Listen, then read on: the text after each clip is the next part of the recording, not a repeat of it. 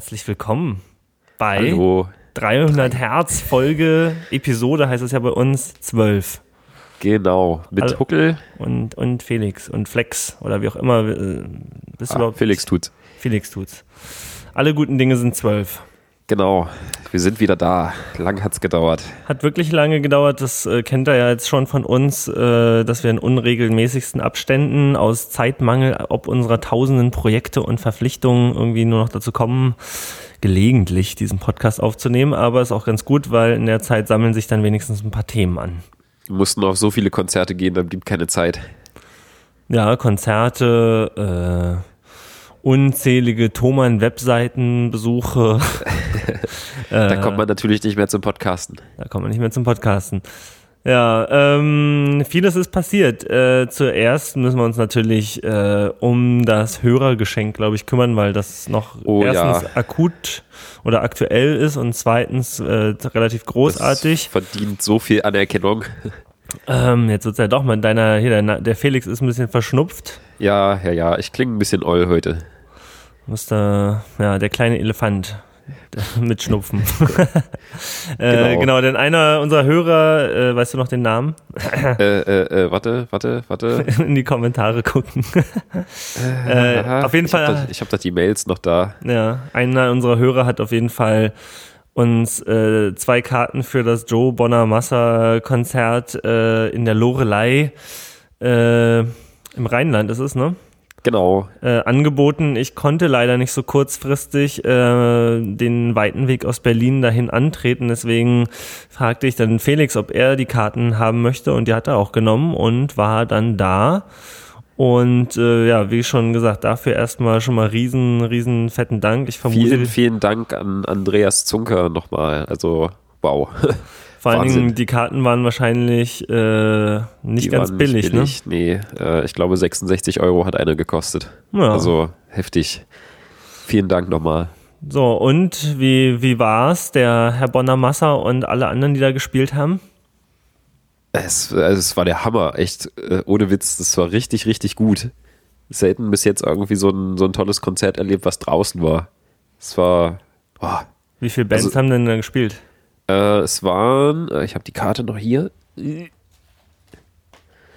Eins, zwei, drei, vier, fünf, sechs. Es war Joe Bonamassa, Joe Satriani, Bernie Marston, The Brew, Julian Sass und Chrissy Matthews. Okay, und die haben sich so alle ein Stündchen alle- oder zwei Stündchen da. Ja, genau. Also äh, kam halt drauf an. Der Bauer Massa, der hat, glaube ich, zwei Stunden gespielt. Die anderen immer so, naja, dreiviertel Stunde, Stunde, wenn es hochkam. Okay. Ging ja nachmittags schon los. Um, Und der war der 14. Hauptakt, der Herr Bonamassa und alle anderen haben sozusagen einfach nur so ein Stell dich eingegeben. genau, so eine Vorbereitung, so ein, so ein Eingrooven hat er sich halt mit Satriani geteilt, aber na okay, erzähl später. Also es war halt ein, ein super cooles Wochenende. Also ich wäre ja da sonst so nicht hingefahren, weil es halt ein bisschen weit weg war von mir aus. Ja. Bloß, äh, da wir ja jetzt im Prinzip die Karten gespart hatten, äh, naja, Tank voll und los ging's. War zum, Glück, war zum Glück auch schönes Wetter, war nicht allzu warm, war ganz bequem zum draußen rumstehen und also es war auch wirklich hübsch dort. Wir, wir sind erst nach Frankfurt gefahren, weil ich nur dort ein, irgendwo ein Hotelzimmer gefunden hatte, weil in der Gegend ringsrum schon irgendwie alles an Hostels und keine Ahnung ausgebucht war. Das war dann nochmal so eine Stunde weg. Ja. Und äh, die Strecke dorthin, die war ein bisschen merkwürdig, weil das Navi ein bisschen gesponnen hat. Also wir sind über die letzten komischen kleinen Dörfer gefahren und irgendwie hatte ich mir den Weg dorthin noch ein bisschen anders vorgestellt. Das war ja oben auf diesem Lorelei-Felsen drauf. Und ich dachte halt, ah, man fährt die ganze Zeit so am Rhein entlang und alles ist total schön. Und auf einmal guckt dann so ein Felsen irgendwo aus dem Wald hervor und da fährt man dann hoch. sind die ganze Zeit irgendwo über Felder und Äcker gefahren und mal durch so ein Stück Wald und auf einmal stand da so ein Schild, Lorelei, zwei Kilometer. Und dann waren da halt schon die großen Parkplätze auf, dem, auf den Äckern neben dem Dorf. Und dann musste man da so einen kleinen Hügel hier hochlaufen und das war's dann halt auch schon. Und dann dachte ich mir so, hm, das ist aber merkwürdig, aber dann konnte man da zum Glück noch auf so eine, auf so eine Aussichtsplattform runtergehen und dann stand man halt wirklich auf diesem Felsen drauf und konnte halt auf den Rhein runtergucken und sowas. Und es war total schön. Ja. Also ich habe mir auch so ein paar Bilder natürlich angeguckt von der Veranstaltung, auf die ich nicht gehen konnte. Ja. Ähm, und habe schon mir vorstellen können, dass das ganz äh, gediegen und äh, ansehnlich da sein würde. Ja. Es, es war super. Ich war mit meiner Freundin da, also schönen Dank auch von ihr, die hat sich auch mega gefreut. Ja. Oh, also wir kamen gerade an, als äh, Chrissy Matthews fertig war, von dem habe ich jetzt nichts mitbekommen. Ähm, der Einlass wurde eine Stunde vorverlegt oder irgendwas war da los und der Weg hat halt noch ein bisschen gedauert, bis wir vom Hotel dorthin hingefahren sind. Und äh, waren dann halt aber pünktlich da, als dieser Julian Sass gerade angefangen hat. Und der war schon ziemlich cool. Der Und hat so. Hm? Kurze Zwischenfrage, hattet ihr Ja. denn Platzkarten oder äh, war das so, wenn ihr spät gekommen seid, musstet ihr dann irgendwie ganz hinten in der letzten Reihe sitzen? Oder? Ach so, ähm, also äh, freie Platzwahl, aber halt Sitzplätze. Das war nochmal so aufgetrennt. Das war ja wie so ein großes Amphitheater dort. Ja. Und diese Blöcke, wo man drauf sitzen kann, die waren halt nochmal abgetrennt vom, vom Rest des Geländes. Wenn dann halt nur mit Spezialbändchen reinkam. Aber es, es war noch nicht ganz so voll, als wir ankamen. Da war erst ein Acker mit, äh, mit Autos belegt. Und äh, so die Menschenmenge, die hat sich schon ganz gut verteilt. Also wir konnten uns da halt noch irgendwo hinsetzen und hatten halt einen guten Blick und saßen in der Mitte, Ah ja, cool. In der Mitte der Bühne und ungefähr in der Mitte von der Menge. Also das war schon ganz nett. Ja. Genau, Julian Sass. Also ich kannte ihn nicht. Ich hatte mir alle Bands vorher mal so äh, auf YouTube kurz mal angeguckt, was das überhaupt so für Typen sind. Und der hat halt so na, die ganzen alten Blues-Geschichten gespielt. Ein bisschen Stevie Ray Vaughan, ein bisschen Rory Gallagher und sowas und eigene Sachen gespielt. Und der war schon ziemlich cool. Hatte halt zwei Marshalls mit und einen richtig guten Bassisten. Und der Sound, der hat mich schon mal mega beeindruckt auf dieser Bühne. Also die Bühne an sich ist ja total schön, aber halt irgendwie fettes Line Array Paket daneben und ich dachte mir so, naja, nicht, dass das hier irgendwie merkwürdig schallt, weil das ja wie so ein, wie so ein Trichter ist, wo, wo das Signal reingeblasen wird dort. Ja. Aber der Sound war richtig Sahne. Also echt Wahnsinn. Ich habe es halt auf dem Parkplatz schon gehört und dachte mir so, uh, das klingt hier schon so, als ob du daneben stehst. Na, mal gucken, wie laut es wird. Bloß, es hat sich halt nicht wirklich verändert, je näher man an die Bühne rangekommen ist. Das war schon ziemlich cool. Halt so überall der gleiche Lautstärkepegel, aber noch nicht unangenehm. Also man brauchte keine Ohrstöpsel, um sich zu sagen, so, uh, nicht, dass das hier ein bisschen gefährlich wird. Ja. Es war einfach alles perfekt. Cool, cool. Leckerer Gitarrensound, den man irgendwie vom Bass unterscheiden konnte und vom Schlagzeug auch. Und ach, wirklich schön. So will man ein Gitarrenkonzert haben. Ja, und wie ging es weiter? Genau, dann haben The Brew gespielt. Die kannte ich überhaupt nicht. Da hatte ich jetzt auch nicht so viel auf YouTube gefunden. Äh, aber die waren mir halt schon mal auf Anhieb sympathisch, weil halt äh, der Gitarrist irgendwie so selber sein Setup mit zusammengebaut hatte und äh, der schob da halt so ein Marshall Fullstack auf die Bühne mit so einem alten äh, 60er Jahre Plexi-Amp oben drauf, halt so die richtig lauten 100 Watt Monster. Und ich habe da dann halt haben deine Augen schon Oh. geleuchtet. da dachte ich mir so, oh, die Band, die kann nur gut werden. Ich habe dann auch nochmal geschaut, der hatte keinen Power Sound mit dran.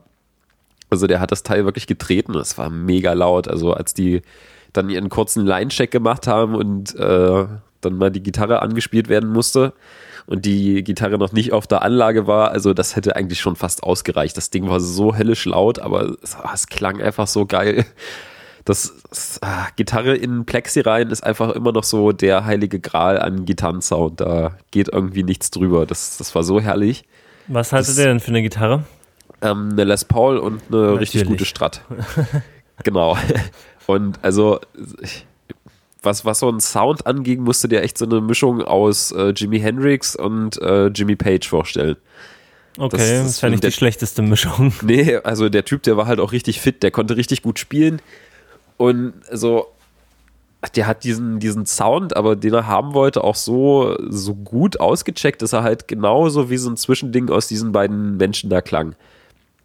Das war schon echt krass. Also es war halt irgendwie druckvoll und fett, aber jetzt nicht zu überladen, nicht zu verzerrt und obertonreich und äh, Der Whole Enchilada. Gita- Gitarre in Plexi immer gut.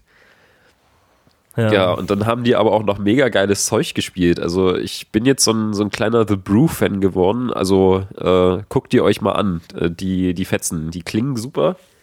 Mir auch schon ein paar Aufnahmen von denen gekauft. Die haben drei Alben bis jetzt und äh, da klingt es genauso gut wie live. Also da ist kein Unterschied festzustellen, also kein qualitativer.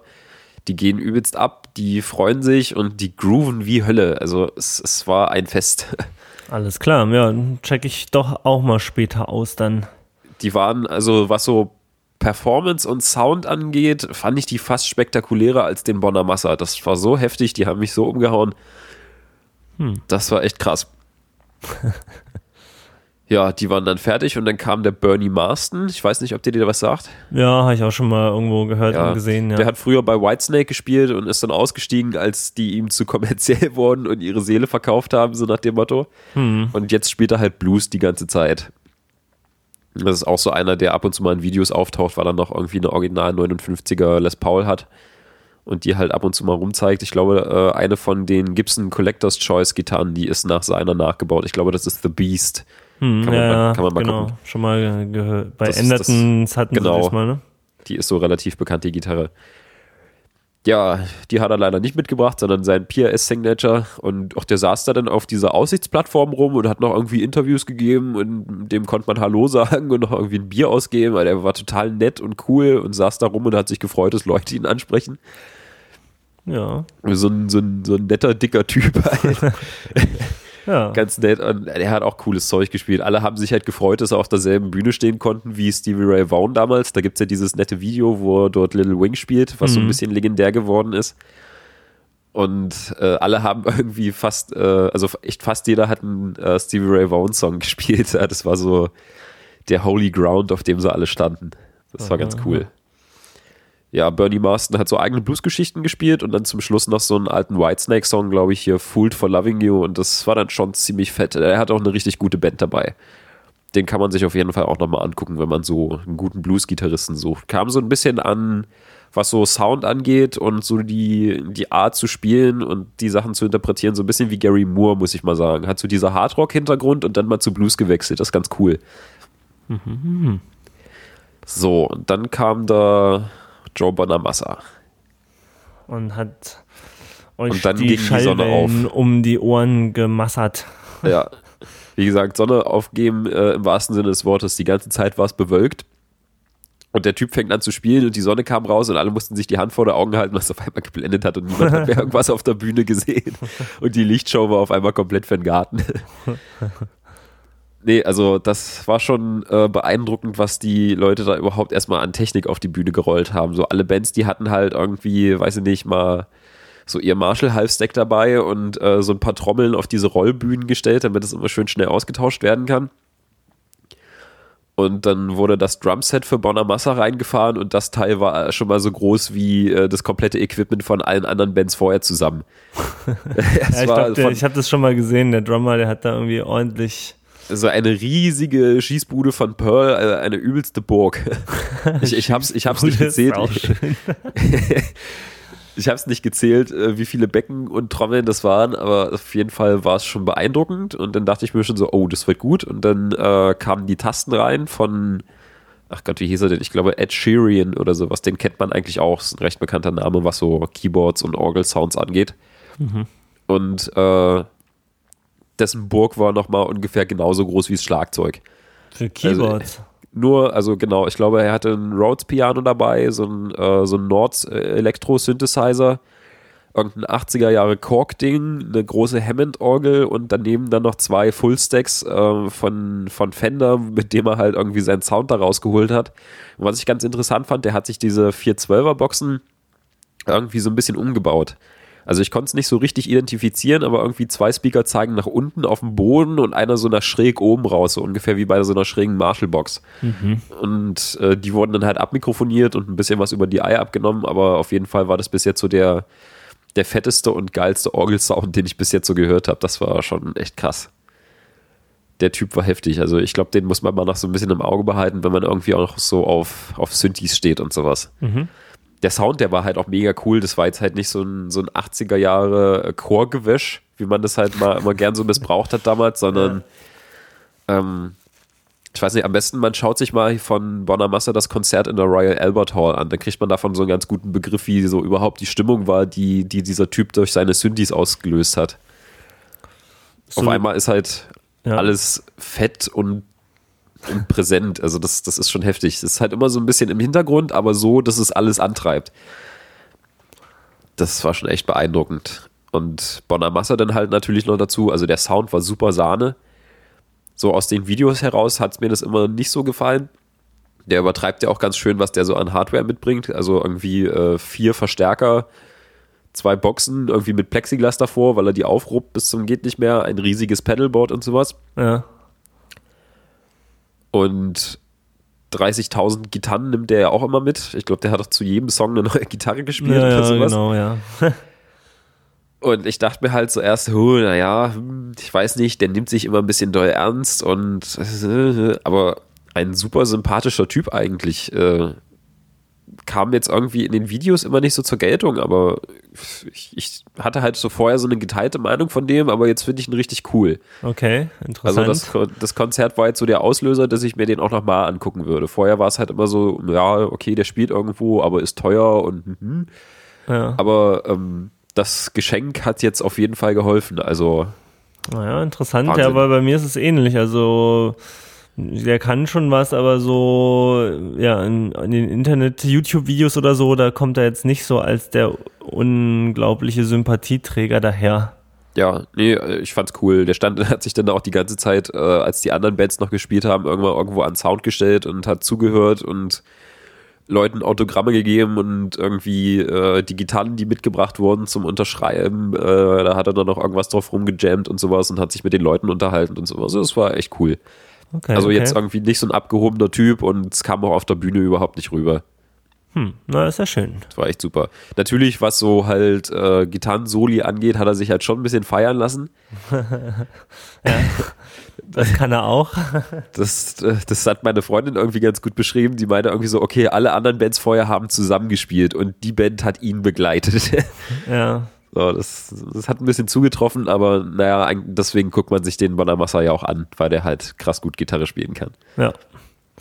Und ja, ich meine, das heißt, also du guckst halt nicht The Band an, sondern The Joe Bonamassa plus Begleitung. Ja, wobei, äh, die, das ist ein bisschen schade, weil die Band einfach monsterkrass war. Ja. Das, das, das waren halt alles nur hochkarätige, krasse, krasse Typen. Also er hat dann auch noch irgendwie die Band vorgestellt und immer erzählt, wo jeder eigentlich so normalerweise spielt. Und das sind halt solche, ich sag mal im Prinzip Einkaufsmusiker, die immer andere Leute vertreten und spielen halt aber die, äh, ständig irgendwie bei Billy Idol, Toto, weiß was, und Alice Cooper und so halt die, die Richtung immer. Hm.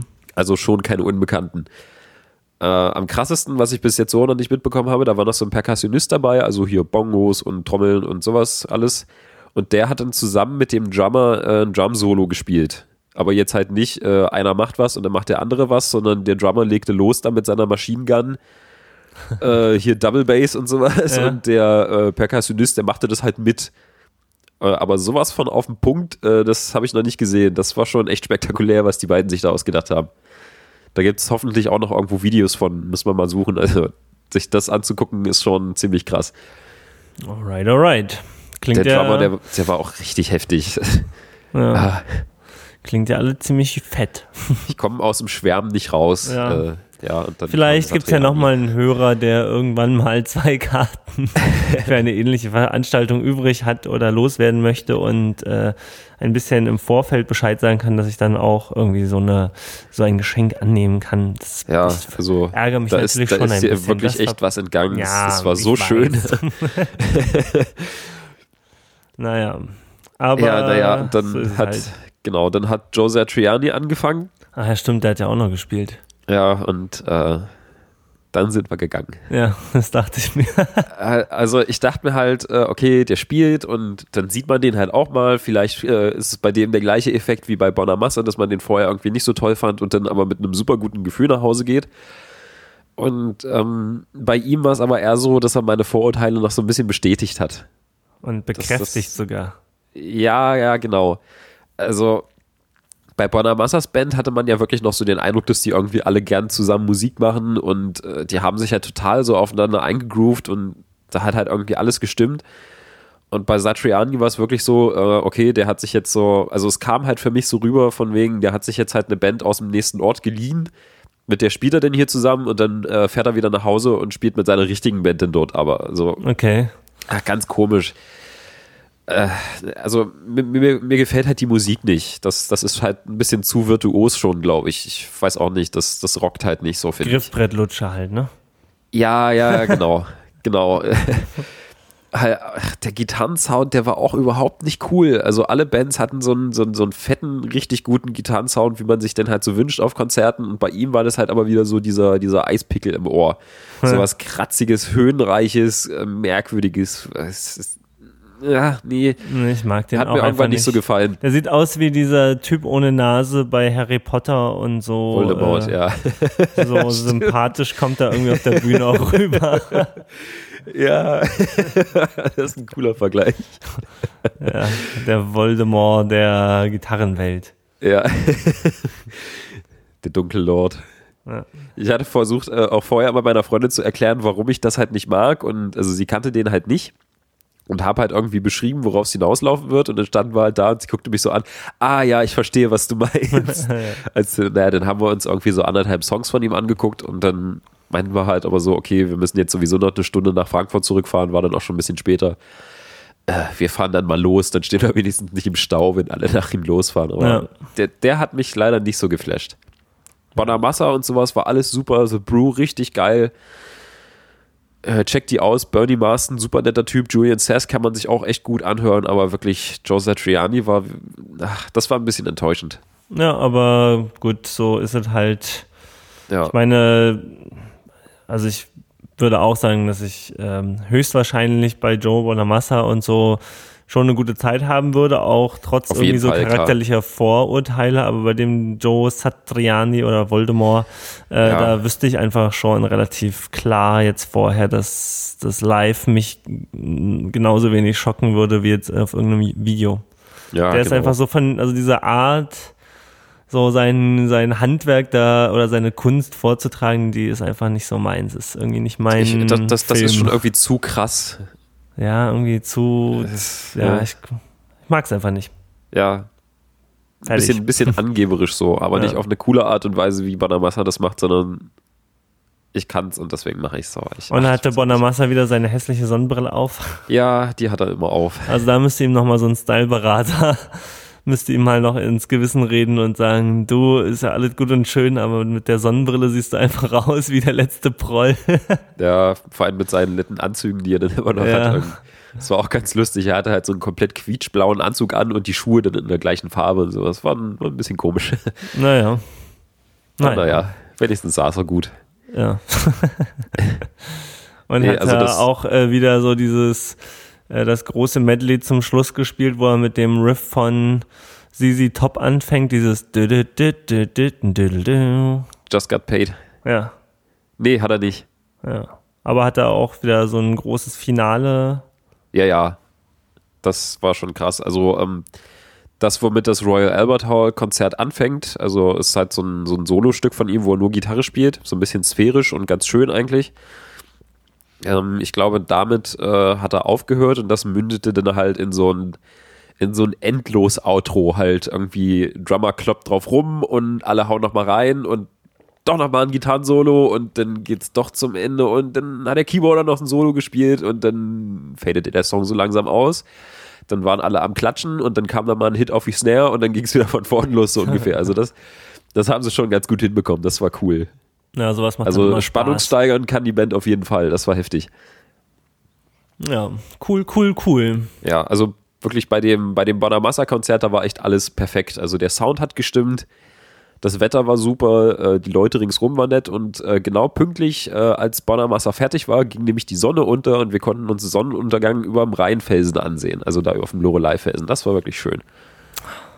Romantisch. Ja, super Wochenende, also echt vielen Dank nochmal. Ja. Wahnsinniges Geschenk. Und dann in neun Monaten wird euer Sohn auch Joe heißen. Nein. Okay. Frag ja nur. ähm, ja, okay, dann äh, war das jetzt sozusagen der, der Reisebericht, äh, die Danksagung und alles in einem, ne? Genau. Mehr gab es jetzt auch nicht dazu zu berichten. Nee, Ich war halt- alles schön. Was? Nächstes Konzert. Du Ja, nächstes dem Konzert. Ich war auch auf dem Konzert. Äh, Ich hatte ja dafür geworben, dass man sich doch mal die alten Helden von Brian Jonestown Massacre anhören sollte, wenn man kann.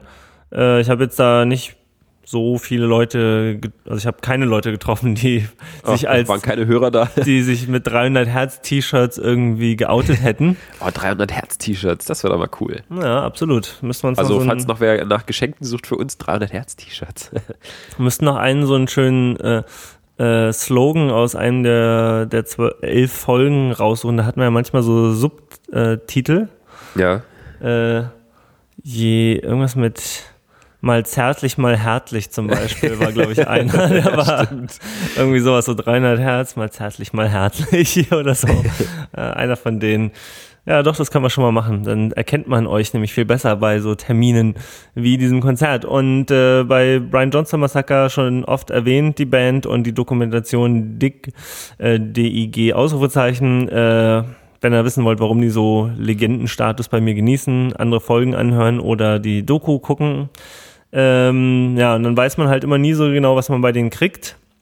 Das erste Konzert, wo ich bei denen war, vor einigen Jahren, das war episch legendär. Da haben die dreieinhalb Stunden im Knark damals gespielt und haben einfach das Publikum in Grund und Boden fertig gemacht. So, die, keiner konnte mehr danach, keiner hat es äh, geschafft, noch Zugabe zu rufen, ja, weil ja. wirklich. Irgendwann ist auch gut. Die waren leer gespielt und das Publikum haben sie auch ordentlich leer gespielt. Das war episch.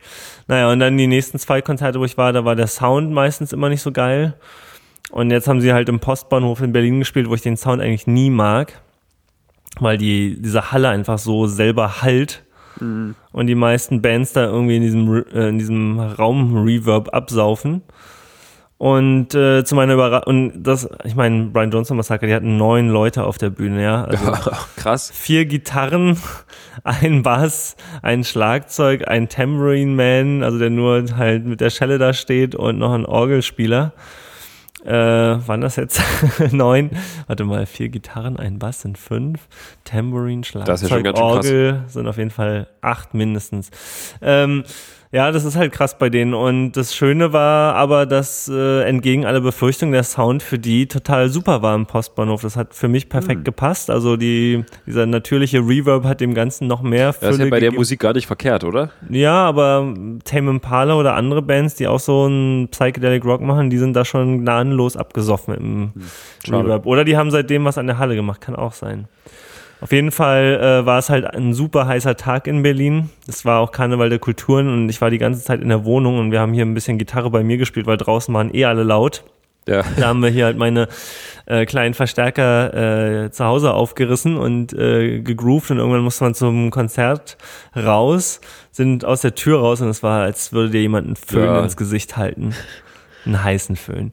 Und dann, dann sind wir so ins, zum Konzert und in der Halle war es natürlich total finnische Sauna. Ja. Äh, so der Schweiß lief an meinem Körper entlang, aber ich habe dann einfach gesagt, ja fuck it. Ich gucke mir jetzt dieses Konzert an und es war wirklich hammerfett. Also hätte ich auch nicht gedacht, dass die nach all den Jahren es einfach immer noch bringen, da so mit so vielen Leuten, mit so vielen Gitarren auf der Bühne äh, einfach einen ja, geilen Sound zu machen. Wie teilt man denn vier Gitarren auf, dass es nicht immer dasselbe ist, was gespielt wird und nicht matscht? Ja, also ich meine, bei Brian Johnson Massacre, die spielen halt schon, ihre Lieder sind halt immer mit so einer repetitiven Komponente durchaus drin. Also ist jetzt nicht so ganz krass Krautrock-mäßig, wie das manchmal so ist da, ja. Aber sind schon, sind schon viele Rhythmen, die so den ganzen Song über wegtragen. Und ähm, naja, die hatten halt zum Beispiel teilweise eine zwölfseitige oder zwei zwölfseitige Gitarren auch noch. Und dann hat der eine aber immer nur so Akzente gespielt, also so in den hohen Lagen, irgendwas so ein Ching, Ching, Ja. Ching, Ching. Und der andere hat halt irgendwie so, so ein paar so psychedelische Melodien auf seiner zwölfseitigen Gitarre gespielt, so nö, nö, nö, nö, ja. Und während die anderen halt mit ihren Gitarren so den Rest des Rhythmus so geformt haben. Also die spielen dann alle nicht viel, aber die spielen auf den Punkt und wissen auch, was jeder so spielt, um diesen Sound dann zu formen. Also die hauen halt nicht alle gleichzeitig so in alle Seiten rein, dass dann nur noch so bei rauskommt, ja. Ja, ist auch nicht gut. Sondern die, die wissen das schon ganz wohl zu dosieren. Ja. Naja, und äh, so wahnsinnig viel gibt's dazu eigentlich nicht zu sagen, außer äh, wer nicht da war, hat was verpasst und nächstes Mal geht einfach hin, wenn wir euch das auftragen. Ja, ich war ja auch nicht da. Ja, böse, böse. Aber äh, eine gute Nachricht noch an der Konzertfront. Äh, ich habe letztens gesehen, Sleepy Sun kommt nochmal nach Berlin im September. Oh. Und sie spielen im Privatclub, wo ich ja Oh. mit White Volcano auch äh, äh, unser äh, Premierenkonzert gegeben hatte. Und äh, da gehe ich auf jeden Fall nochmal hin. Ich glaube, es ist der 28. September oder irgendwie sowas. Äh, und da, also da ist auf jeden Fall nochmal hier, also die Hörertreffen Gelegenheit Da wird's schlechthin. voll. Die Karte Oder? kostet auch, glaube ich, 14 Euro nur. Uh, Also, jetzt schon kaufen. ja, ich werde die auch gleich nach der Aufnahme, glaube ich, nochmal klicken. Ich will Ja. auch noch ein paar Freunde mitnehmen, die die auch unbedingt mal äh, sehen müssen live. Das wird bestimmt wahnsinnig gut, weil der Privatclub hat einfach einen schicken Sound. Ja, ist das so war die richtige da. Größe und ähm, ich kann mir sehr gut vorstellen, dass da die Sleepy Sun Jungs nochmal richtig Spaß haben. Ja, cool. Äh, ja, ich packe einen Link in die Show Notes, wie immer für die anderen äh, dann auch äh, zum Klicken. Und abschließend jetzt von meiner Seite noch zum Thema Konzert. Ich hatte jetzt ja am Samstag Geburtstag äh, und am Freitag nach der Arbeit, ähm, also der Stefan, von, mit dem wir uns den Proberaum da teilen in Tempelhof, der wollte eigentlich ein Konzert spielen am Freitag und dann haben sie es aber abgesagt, weil irgendwie der Tonmann wollte nicht so das Setup, wie Stefan das Setup wollte, weil die sind halt nur zu zweit und wollen halt Schlagzeug und Gitarre nebeneinander haben. Und dann hat der Tonmann da wohl gezickt. Dann haben die Was gezickt und haben, und haben dann gesagt, äh, ja, pass auf, dann lassen wir's. Und haben, hat er mich gefragt, ja, irgendwie, ob ich was dagegen hätte, wenn sie in unserem Proberaum halt so mal alles schön zusammenbauen und dann äh, einfach da ein kleines Privatkonzert spielen. Fand ich super. Äh, sind wir Freitagabend hin.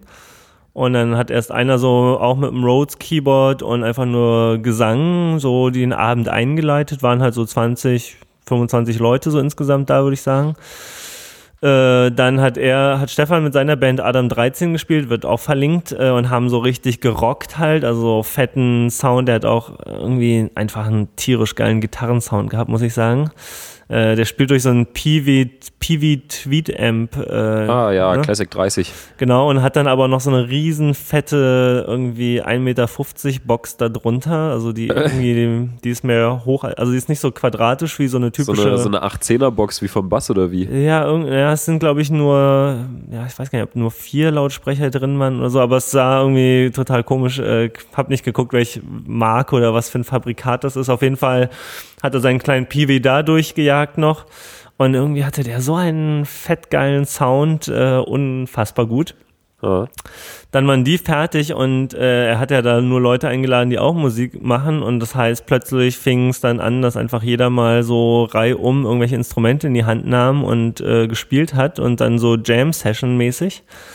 Und äh, ich glaube, seine Band war um 23 Uhr oder sowas fertig und wir waren bis 4 Uhr morgens da und die Ja, cool. Musik war, weite Strecken war die wirklich unfassbar großartig, weil da wirklich ganz coole Musiker so dabei waren und jeder einfach mal hier und da was gemacht hat. Und das teilweise war das so Krautrock auch wieder so so ewig treibende Songs Ja. mal lauter mal leiser mal schneller mal langsamer. Und manchmal einfach so plötzlich einer gesagt okay jetzt fuck it ich spiele jetzt ein, so ein fettes Riff mit dem Fuzz noch an. Und ja das Hast du auch gespielt? äh, nee, ich war an dem Tag tatsächlich, also da waren einfach so viele talentierte, super talentierte Musiker da, dass ich mich nicht getraut habe tatsächlich. ja, schade.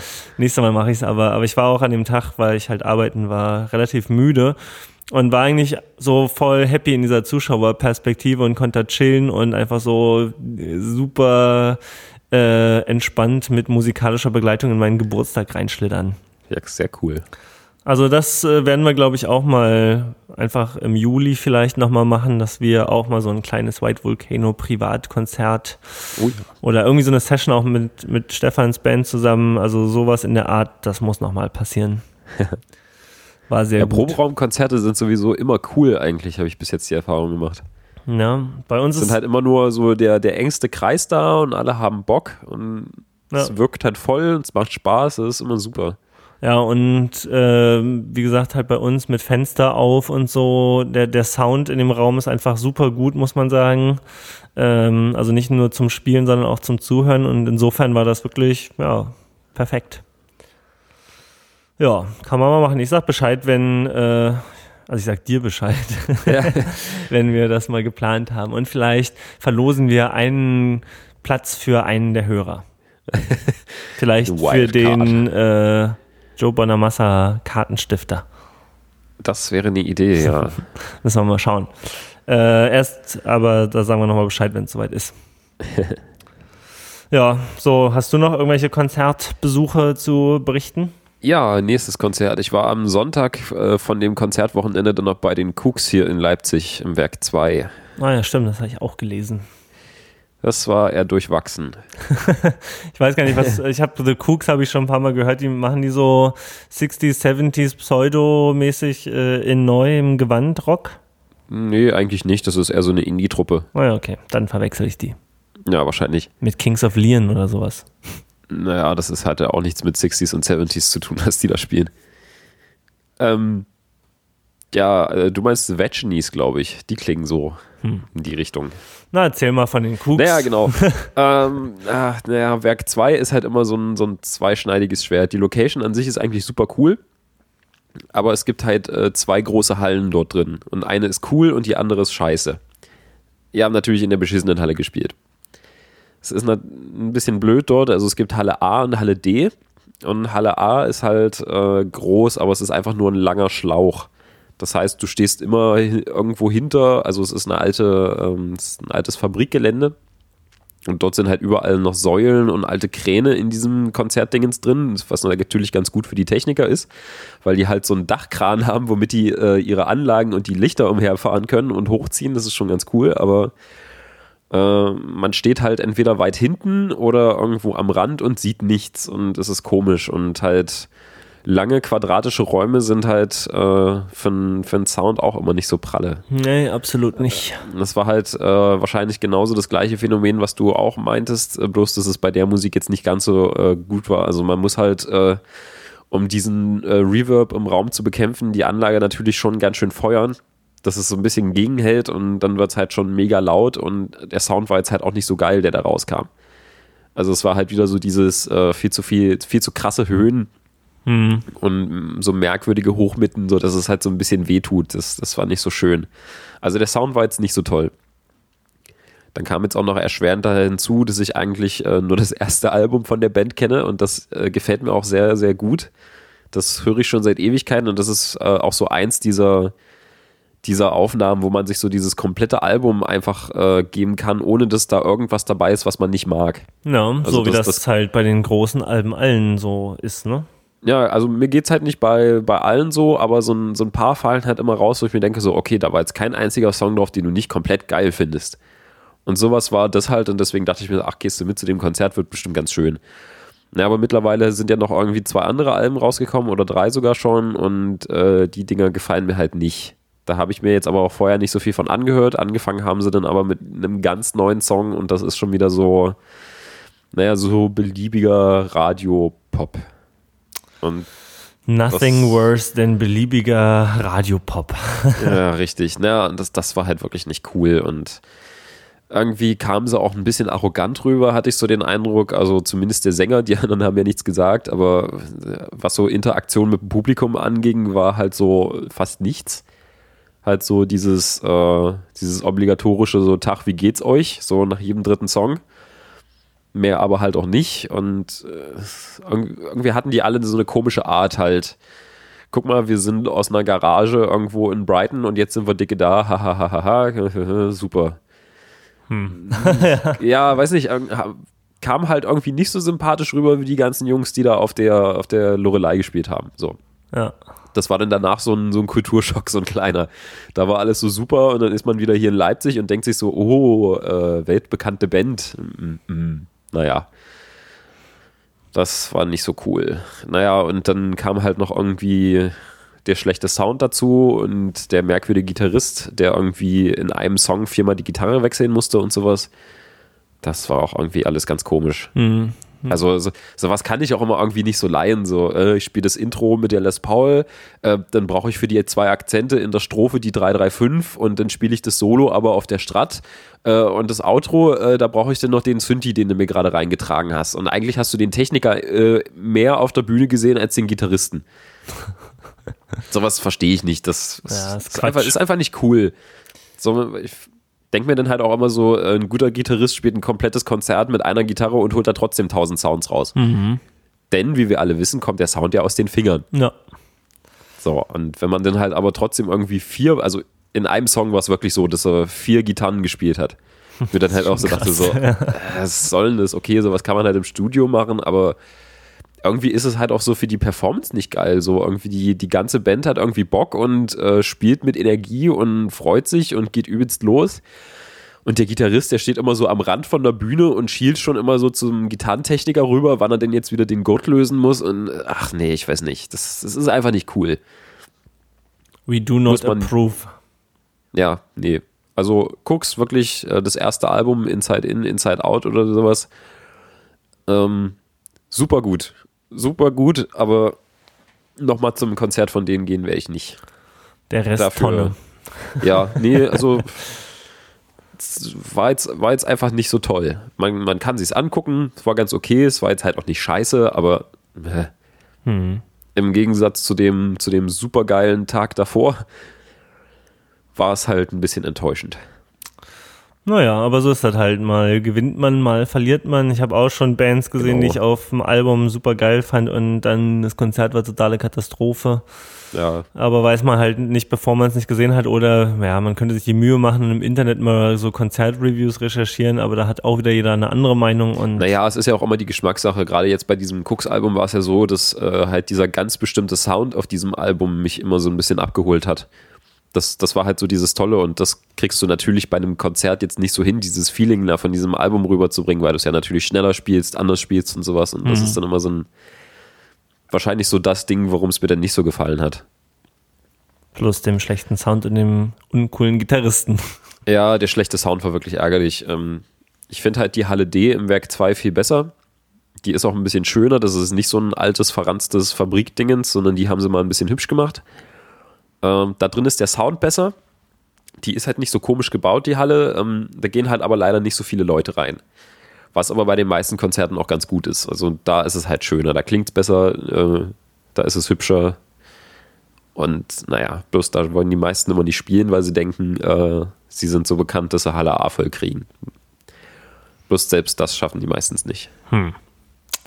Aber naja, Ja, jetzt kann man nichts machen, ne? Man steckt ja nicht bisschen drin. schade. Ich würde zum Das Beispiel halt auch, auch ja, ja, ich würde zum Beispiel auch, frage ich mich die ganze Zeit, ich meine, die im Postbahnhof in Berlin, die müssen das auch schon mal gecheckt haben, dass ihre Halle halt. Und man kann ja da schon Sachen machen. Das ist ja kein total unbehandelbares Problem. tja. Aber äh, denke ich mir auch so, wieso? Also wisst ihr das? Oder ist euch das scheißegal? Oder ist der Sound, äh, der Sound, das Pult vom Soundmann genau in dem Punkt, wo am wenigsten Reverb ist und er kriegt es einfach nicht mit? Oder what's wrong? Aber irgendwie muss das doch schon mal als Feedback gekommen sein, dass es da einfach halt wie Hölle. Wahrscheinlich. Also man Halt es wie Höhle. Techniker. halt wie Höhle. Sendungstitel. ja, nee. Das Problem beim Werk bei mir war jetzt auch schon, also dass ich mir so nach dem Konzert dachte, so, hm, vielleicht gehst du da auch einfach nicht mehr hin, weil halt der Sound in der Halle A noch nie gut war. Also Ja, das dachte ich mir beim Postbahnhof auch. Leider ist halt, wie gesagt, dann eben, wenn so eine Band kommt wie Brian Johnson Massaker, wo man nicht weiß, ob es die nächstes Jahr Ja, noch gibt, ne? genau. Ähm, ja, dann macht man es halt auch. Ja, also deswegen dachte ich mir so, ja, gehst du noch mal hin oder nicht? Also selbst als wir dort mal gespielt haben, war der Sound nicht gut und das will was heißen. Ähm, naja, das ist halt aber auch, ist halt auch vorher beim, beim Werk 2 immer so die Sache, man meistens steht auf der Karte nicht drauf, in welcher Halle gespielt wird und man erfährt es auch immer nicht. Und wenn es Halle D ist, ist es super cool und man freut sich und man ärgert sich, wenn man nicht hingeht. Und wenn es Halle A ist, ist es natürlich blöd und man ist enttäuscht und denkt sich so, äh, 30 Euro umsonst. Hm. Naja. Aber naja. Das heißt, falls ihr mal ins Werk 2 geht, hofft, dass äh, Leute in der Halle D spielen. Die finde ich besser. Alles klar. Klare Empfehlung von 300 Hertz äh, für zukünftige Konzertbesuche. Ich habe eine krasse Nachricht für dich. Sprich, Ich fahre wahrscheinlich, also die Wahrscheinlichkeit liegt so, sagen wir mal, bei 85 Prozent aktuell, würde ich sagen. ja. Äh, wahrscheinlich am Freitag fahre ich zu Thomann. oh, Ich muss noch, ich muss noch äh, Freitag mir frei nehmen, morgen Ja. in, der- im Büro. Also heute ist Sonntag für die Hörer, ja, ähm, der 22. Juni, an dem wir das ja aufnehmen, vielleicht sogar veröffentlichen, äh, für die, die es später hören. Äh, und ja, morgen mal gucken, ob äh, ich frei bekomme am Freitag. Ich habe noch ganz viele Urlaubstage, das sollte eigentlich klappen. Dann würde ich Freitag wahnsinnig früh, entweder mit dem Zug oder mit dem Auto, ich weiß es noch nicht genau, äh, runterfahren dann hoffentlich so am Vormittag oder Mittag da so reinschneien, wo es hoffentlich auch noch leer ist, weil alle anderen ja arbeiten Du willst dort sind. mit dem Auto hinfahren. Was? Du willst dort mit dem Auto hinfahren. Ja, das dachte ich mir auch schon. Das ja. Teil ist äh, in einem letzten Dorf irgendwo in der Walachei. Also dort wirst du ewig nicht mehr wegkommen. Ich weiß nicht mal, ob da überhaupt ein Bus hinfährt oder sowas. Okay, okay, alles klar. Also mit irgendwie. Gut, äh, Entscheidung getroffen, weil ich war, Ja. hatte eh schon die Tendenz, ja. ja, ja. Ähm, genau, da werde ich da hoffentlich so mittags aufschlagen, dass dann auch noch alles schön leer ist, weil alle ja da ganz fleißig am Arbeiten sind. Ja. Äh, dann werde ich irgendwie äh, Gitarren ausprobieren äh, und dann wahrscheinlich fahre ich auch noch dann äh, noch ein Stück weiter nach München und dann am nächsten Tag wieder die ganze Tour zurück. Ah, das ist eine ganz schöne Strecke. Ja, auf jeden Fall. Vielleicht mache ich ja auch äh, am Samstag, wenn ich zurückfahre, noch einen Zwischenstopp in Leipzig auf deiner Couch. Kannst du gerne tun. Ja, müssen wir mal nachher nochmal. Ich muss äh, bloß Samstag arbeiten. Ja, können wir nachher mal noch bequatschen. Dann mache ich Ja. so ein kleines Roadtrip-Wochenende. ja, aber ich, äh, ich habe ja jetzt einen Anlass, warum ich zu Thomann will. Du willst eine Gitarre haben. Ja, ich hatte jetzt nämlich also zum Geburtstag äh, so hier und da noch ein Scheinchen mal zugesteckt bekommen von der Familie und von Freunden und so weiter. äh, und jetzt dachte ich mir, okay, ich habe auch noch so ein paar äh, Euro auf meinem äh, Equipment-Sparkonto. Ja. Und jetzt muss, jetzt, jetzt würde ich, glaube ich, gerne mal so ein Gitarren-Upgrade haben. Also ich habe ja, wie gesagt, schon tausendmal erwähnt, diese super billige Les Paul, wo ich aber zumindest echte Gibson-Pickups mal reingeschraubt habe und die guten Grover-Tuners rangedengelt habe. Äh, die spielt sich auch ganz nett. Ich glaube, die ist schon noch eine Ecke weg von so einem richtigen Les Paul-Sound, aber macht schon trotzdem Spaß. Aber ist halt schon billig mit Schraubhals und allem drum und dran. Ja. Dann habe ich ja diese Squire Telecaster, die Classic Vibe, die super geile Tonabnehmer hat. Also diese Butterscotch Blonde Classic Vibe Telecaster, die kann ich auch jedem nur empfehlen, der sich eine günstige Telecaster kaufen will. Die, der Sound von der ist super. Die anderen Telecaster äh, aus dieser Classic Vibe Serie, die sind schon auch cool. Aber ich finde die, äh, die Butterscotch Blonde Classic Vibe, die hat den vom Sound einfach die besten Tonabnehmer oder irgendwie haben sie da alles richtig gemacht, so. Und da habe ich mir einfach einen neuen Hals nochmal rangeschraubt. Das heißt, die ist jetzt so wahrscheinlich von dem Geld, was ich dafür bezahlt habe, so bei 550 Euro eigentlich. Also auch Mhm. schon nicht wenig, aber, Schon Mittelklasse. aber man merkt halt trotzdem, äh, ne, ohne den Hals, also hätte ich noch den Originalhals dran, wäre das halt auch schon eher so eine, naja, schon eine günstige Gitarre, würde man schon merken.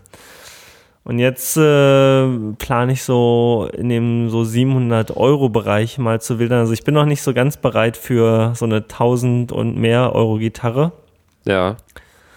Kann ich mir zwar irgendwann vorstellen, aber irgendwie denke ich mir auch so mit dem Verstärker, den ich mir gekauft habe, so dadurch, dass ich noch nicht so lange spiele, muss ich mir das so ein bisschen selber verdienen, ja, und immer so so ein bisschen besser werden und äh, immer noch die Motivation da haben und dann irgendwie so stückchenweise mich so ein bisschen hochfespern sozusagen. Ja. Und ja, jetzt äh, so in dem Preissegment, da gibt's halt so ein paar Kandidaten und auch mit denen ich allen so liebäugeln würde. Also es gibt natürlich zum einen die Mexican äh, Stratocaster. Eine Strat? Also ich sage jetzt nur die Kandidaten im 700-Euro-Bereich mal, ja. Ja. Äh, Nee, aber sonst war es ja immer so der Stadtfeind. ja, ja, genau. Aber ähm, da reden wir natürlich jetzt gleich noch drüber, ja. Ja. Also, das wäre ein Kandidat. Dann in dem Bereich gibt's zwar schon auch so Les Paul Studios oder Juniors, nee, Studios heißen die, ne? Oder, Ja, genau. Also es gibt von der Studioserie die LPJs. ja, genau. Die sind noch ein Stückchen günstiger. Und da muss ich aber sagen, wenn ich eine Les Paul haben würde wollen, eine richtige, dann soll die nicht so stripped down aussehen. Dann braucht, Dann, dann, soll es schon eine richtige sein. dann ne? soll es die schon richtig sein. Wir hatten ja schon mal drüber gesprochen, diese Alpine White, die fanden wir ja beide geil. Custom. Die ist Für 3000. halt, ja. ne, aber auch so eine, so eine schöne, äh, so eine, so eine, wie sagt man denn, ähm, nicht so einen knalligen Sunburst, sondern irgendwie so ein bisschen was Entspannteres. Ja. Äh, sowas halt und mit Bindings und da muss schon, da muss schon was irgendwie dran sein. So eine einfach nur so ein Stullenbrett Les Paul äh, Ja. klickt bei mir irgendwie nicht so richtig. Wobei sich der Hals bei denen echt schön anfühlt, weil da nicht so Ja, krass Lack drauf ist. das stimmt natürlich auch, Das aber spricht für die. ja, äh, dann, also die, sagen wir mal, auch wenn es welche in dem Preissegment gibt, die finde ich jetzt nicht so charmant auf Anhieb. Dann, ja, da gibt's auch wirklich bessere. Ja, dann äh, gibt's, habe ich letzt vor einer Weile halt bei den Enderton Jungs, äh, hatten sie auch die SG-Reihe von 2014 mal angeguckt. Und da fand ich tatsächlich den Sound von der SGJ am geilsten von allen, die sie da so, also so die teure SG hat für mich nicht so geil geklungen wie die SGJ. Das kann auch daran liegen, dass die offene Pickups hat Ja, und einfach so ein bisschen knackiger rüberkommt. Und da finde ich, ja und da finde ich halt auch das. Stullenbrettdesign perfekt, ja. Ja, Also die ist halt auch so, ich weiß nicht, da kommt das extrem schön rüber, so dieser faded äh, Lack und transparent und halt nicht, also nicht so lackiert, sondern eher, ja, wie sagt man, geölt, gewachst. weiß nicht. Also es ist ja, es ist ja schon lackiert, aber irgendwie Aber halt, nicht, nicht, nicht, so, nicht so dick, nur ganz dünn halt Ja. irgendwie und halt kein Hochglanzlack, sondern irgendwie Satin. nur ein, so eingefärbt, genau. ja, und äh, mit so Zebra-Pickups, glaube ich, wenn ich mich recht entsinne. Äh, Ja. und ja, zumindest finde ich den Sound von der einfach äh, schön fett und äh, ja, so direkt halt so Angus Young halt, ne? Ja, genau. der, der Sound halt. Ähm, so, das ist ein Kandidat und dann hatte ich noch überlegt, eine zwölfseitige Gitarre. Da gibt es gerade eigentlich nur die Hackström Viking zwölfseitige, die in Frage käme. Äh, und als letzte Kandidatin äh, wäre noch eine PRS SI Custom 24 sozusagen im Blumenstrauß. Tja, gar keine Tele dabei. Na, eine Tele, also ich bin, mit, ich finde meine wirklich jetzt mit dem neuen Hals super Okay. und äh, hier bei dem, Brauchst kein Tele-Upgrade mehr. bei dem, na wenn, dann würde ich mir die selber bauen. Also das ist Okay. ja noch das Projekt für 2014. Ach, stimmt ja. Eine selber bauen ähm, und da dann auch wirklich alle Features auf ein, einschalten. Aber ähm, als wir hier diese Proberaum-Session hatten am Freitag, da hat auch einer von diesen sehr begabten anderen Musikern hat dann mit meiner Telecaster gespielt und kam dann hinterher so an, meinte, boah, die spielt sich ja voll gut und klingt irgendwie voll schön hier durch den Hot Rod und so weiter und hat irgendwie Ja. voll geschwärmt. Und das hat mich auch nochmal sozusagen da drin bestätigt in der These, dass jetzt diese Classic Vibe mit dem neuen Hals ist einfach echt super, mit den Tonabnehmern passt. Ja, cool. Deswegen, wenn ich mir jetzt eine neue Gitarre kaufen will, dann hätte ich halt auch gerne irgendwie was, was jetzt auch nochmal sozusagen mein Soundspektrum etwas erweitern würde. Also irgendwas, was Ja, ich jetzt noch nicht unbedingt anderes. habe. Und da die Les Paul, das wäre eigentlich so der klassische Vertreter für mich, ja, eine Telecaster und eine ordentliche Les Paul. Mhm. Aber da die in dem Preissegment jetzt noch nicht so zu haben ist, Ja, die sind halt alle echt scheiß teuer. ja. Meine, die PRS, die, die richtigen amerikanischen, die sind ja noch viel, viel teurer. Ja, klar. Also mit einer Les Paul, da kann man ja schon auch mit, ja, ein Zweidrittelpreis von der PRS wahrscheinlich was ordentliches kriegen, aber nichtsdestotrotz, also das, Genau. Äh, guck dir mal die Les Paul Signature T an, glaube ich, oder nur Signature, ich weiß es nicht. Das ist halt so Okay. eine Serie, das sind, das sind halt schon echt gute äh, Les Paul Standards. Ohne jetzt so einen Schnickschnack dran hier wie Coil Split und so einen ganzen Mist. Äh, die sind super verarbeitet, sind noch schön gemacht und ähm, die sind vergleichsweise günstig. okay. Ähm, Also die gibt's schon irgendwie für 1,5 oder sowas. Ja, aber 1,5 ist das Doppelte von meinem jetzigen Budget. Ja, ne, klar. Immer noch, das heißt, das wäre erst beim nächsten Upgrade dann möglich. Das Blöde ist auch bei diesen Gibson und Fender Gitarren, wenn du eine alte gebrauchte haben willst, die sind ja dann eher noch teurer als der Originalpreis meistens. Ja, beziehungsweise findet man einfach kaum welche, die günstig sind. Ja, es sind so die Also- Apple-Computer der Gitarren irgendwie, die dann auch noch nach fünf Jahren irgendwie noch so einen hohen Wiederverkaufswert haben. Genau, also weiß ich nicht, die meisten äh, Gitarren, die, die verkauft werden, sind halt auch immer schon die günstigen. Also meistens kriegst du halt irgendwie nur Studios zu kaufen und sowas und die sind dann halt auch irgendwie günstig, aber die sind auch neu günstig. Die braucht man sich irgendwie nicht abgegrabbelt kaufen. Ähm, und wenn und wenn halt mal irgendwie äh, eine Standard oder eine Custom verkauft wird, ähm, also sind sie jetzt nicht unbedingt teurer, aber halt immer noch genauso teuer, wie als wenn man sich eine neue kaufen würde, weil sind ja halt einfach gute Gitarren. Ich meine, so eine Custom, die kriegst du halt auch für 3000 Euro locker wieder äh, verkauft. No. Weil halt, weil sich die Serien halt trotzdem immer noch wieder ein Stückchen unterscheiden. Das heißt, wenn jetzt jemand loszieht und sagt, also wäre jetzt so mein Dingens, ähm, ich will eine Les Paul Custom haben, aber mit einem dickeren Hals. Wann gab es die das letzte Mal? Irgendwie äh, 98 oder sowas. Und äh, es verkaufen aber gerade nur drei Leute irgendwie ihre Custom von 98, jetzt mal rein hypothetisch, dann sind die halt alle irgendwie bei 3500 Euro oder sowas. Mhm. Und dann lohnt es sich halt auch schon wieder nicht mehr. Eben, ja. So, ähm, äh, Dr. Flex, Ja. äh, was würden Sie mir denn raten? Hm. ist natürlich eigentlich meine Sache, aber ich will natürlich trotzdem ein kleines Meinungsbild einholen. Also nur so als Inspirationsinput sozusagen. Also, ähm, es, es sind halt alles gute Gitarren. So die äh, Gitarre, die natürlich komplett anders ist, wäre jetzt natürlich die Viking mit den zwölf Ja, Seiten. das ist halt so noch so der kleine Exotenfaktor. Ja, äh, genau. von dem habe ich mich allerdings jetzt wieder so ein bisschen verabschiedet, weil ich dachte, ja, irgendwie zwölf Seiten äh, klingen schon geil, aber man spielt eigentlich immer nur so ganz wenige Sachen damit. Und wenn ich mir jetzt schon mal für 700 Euro eine Gitarre kaufen will, dann würde ich schon lieber eine haben, die so ein bisschen äh, universeller Ja. einsetzbar ist. Die, die, die zwölfseitige, die kommt noch, die elektrische, aber das ist, wenn ich dann ansonsten erstmal mit den sechs Seitern ganz gut aufgestellt bin, würde ich sagen. ja. So, bleibt noch die, die Mexican Strat, die SGJ und die PRS. Äh, also über die PRS kann ich jetzt nichts sagen. Äh, die habe ich bis jetzt, glaube ich, noch nicht gespielt, die SE. Äh, obwohl ich mir einfach mal denke, dass man damit überhaupt nichts verkehrt macht. Also PRS baut ja gut. Ja, Äh, zur äh, Mexiko-Strat kann ich gleich mal noch eine Geschichte erzählen. ja, bitte. Da habe ich, mich, da hab ich mich nämlich auch gerade mit beschäftigt. Ähm, das ist auf jeden Fall eine richtig gute Gitarre. Okay.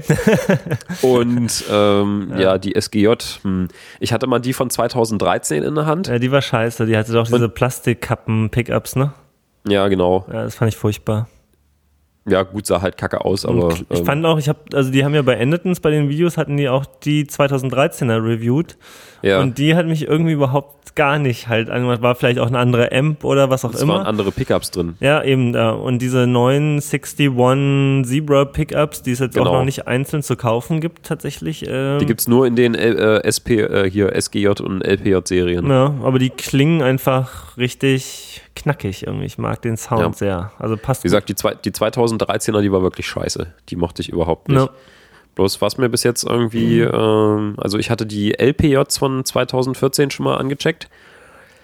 Und die fand ich jetzt auch nicht so toll. Da fand ich die von 2013 wieder besser. Deswegen kann ich jetzt diese SGJ von 2014 überhaupt nicht beurteilen. Ja, alles klar. Also ich Ähm, denke mal, äh, schlecht wird die nicht sein. Also probier die auf jeden Fall mal aus. Also jetzt natürlich von meinem persönlichen Geschmack würde ich jetzt halt zu der Strat tendieren. Ja. Ja, ja, ja. Also das Komische ist so mit den PRS-Gitarren, ne? Ähm, also ich hatte zu denen zum Beispiel auch ein sehr ambivalentes Verhältnis bisher. Ich denke mir halt immer so, okay, äh, die wollen eigentlich eine Les Paul sein. Oder wollten ursprünglich mal eine Les Paul sein, aber ich weiß nicht. Es sind, es sind gute Gitarren. Ist halt so eine Mischung zwischen Stratocaster und Les Paul. Genau. Ähm, ja, so, ne, da könnte man jetzt sagen, nicht Fisch, nicht Fleisch. Man kann, äh, entscheidet sich halt. Man kauft entweder Gibson oder Fender. Und fertig. da macht man nie was mit Verkehr. Ja, und dann andererseits äh, haben die halt so super flashy, posermäßige, also die, die, die teuren Gitarren, die sind ja auch einfach super, Ich finde die super schön. die sind super PRS-Gitarren. schön, aber irgendwie sehe ich mich so mit meiner Einstellung und welche Musik ich so mag, ja, sehe ich mich nicht mit so einer Ja. total knalligen, auch wenn es super lackiert ist und diesen Maserungen da so, aber so ein Himmelblau, weißt du schon, es gibt welche, Ja, die sehen einfach total shocking geil aus, aber ich sehe mich nicht Nee. mit so einer Gitarre. Ähm, und deswegen, also die waren mir halt eigentlich immer so ein bisschen so zu over the top, Suspekt. so Ja. vom Styling her. Ja. Und ähm, ja, und man kennt einfach auch nicht viele PRS-Spieler. Also klar, Santana und äh, Bernie Marston. genau der. ähm, und äh, die haben aber gleichzeitig einen super guten Ruf. Und wenn du dir die Videos immer von dem Paul Reed Smith so mal anguckst, wenn er so darüber erzählt, wie so seine Ja. Philosophie ist oder wie er so ans Gitarrenbauen äh, bauen rangeht, dann finde ich das gleichzeitig wiederum total faszinierend und dann, und zum Beispiel Paul Reed Smith ist so genau auf meiner Linie. Also wenn ich Gitarren jetzt anfangen würde zu bauen, ich meine, der macht das seit 85, glaube ich, oder länger. Der hat halt einfach viel, viel Erfahrung, aber sein grundsätzlicher Ansatz, äh, mit dem kann ich mich total identifizieren, ja, und würde so nach einem ähnlichen Prinzip, sagen wir mal, vorgehen. Und äh, deswegen äh, finde ich es wieder andererseits, zieht es mich dann doch so ein bisschen an. Also es, ähm, ja. eigentlich bin ich auch so ein Oldschooler, ja. Also ich würde auch sagen, Telecaster, Stratocaster, Les Paul, vielleicht noch eine Klassisch. SG und vielleicht ja. noch eine IS. Und dann ist fertig. Ja. So, das sind aber alles so die Oldschool-Geschichten, ne? Und jetzt äh, diese ganzen Metal-Äxte und Pointy Stratocasters und so, die können mir alle gestohlen bleiben. Ja. Und PRS, die sind halt, die, die, die sind halt eben irgendwie so dazwischen. Die haben die Stratocaster und Les Paul Heritage so formmäßig und Pickup-mäßig. Ähm, und kombinieren das aber mit so relativ modernen Sachen. Also ihre Brücken zum Beispiel bei den Stoptails, die sind ja irgendwie äh, relativ modern interpretiert. Ähm, ja. Dann, ja, irgendwie, ja, was gab's noch so? Also die Verarbeitung soll ja bei denen auch wahnsinnig gut sein. Auch bei ja, den SE-Modellen sagen alle irgendwie, es kam aus dem Gigback raus oder aus dem Case und es war einfach perfekt und nichts schnarrt, nichts, äh, keine Deadspots und äh, niedrige Seitenlage und perfekt bespielbar. Ähm, ja, da, das sind halt schon so Attribute, wo man natürlich sagt, ja, wieso denn nicht, ne?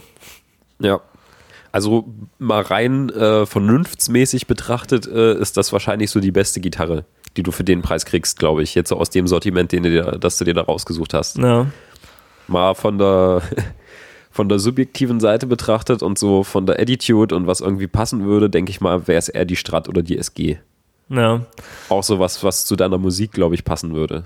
Ja, ja, ja, das ist, ich weiß halt nicht so genau. Ich meine, ich habe jetzt schon viel PRS-Review-Videos geguckt und ich finde halt den, also eine Les Paul und eine Stratocaster, die haben auf jeden Fall ihren so ganz eigenen Sound. Also wenn es eine gute Les Paul ist, hört man sofort so dieser Brücken-Pickup, der, genau. der so, so einen knurrigen, so ein, so ein Fett und klar. Ja, so, ja, und knurrig irgendwie. Immer so mit diesem ja.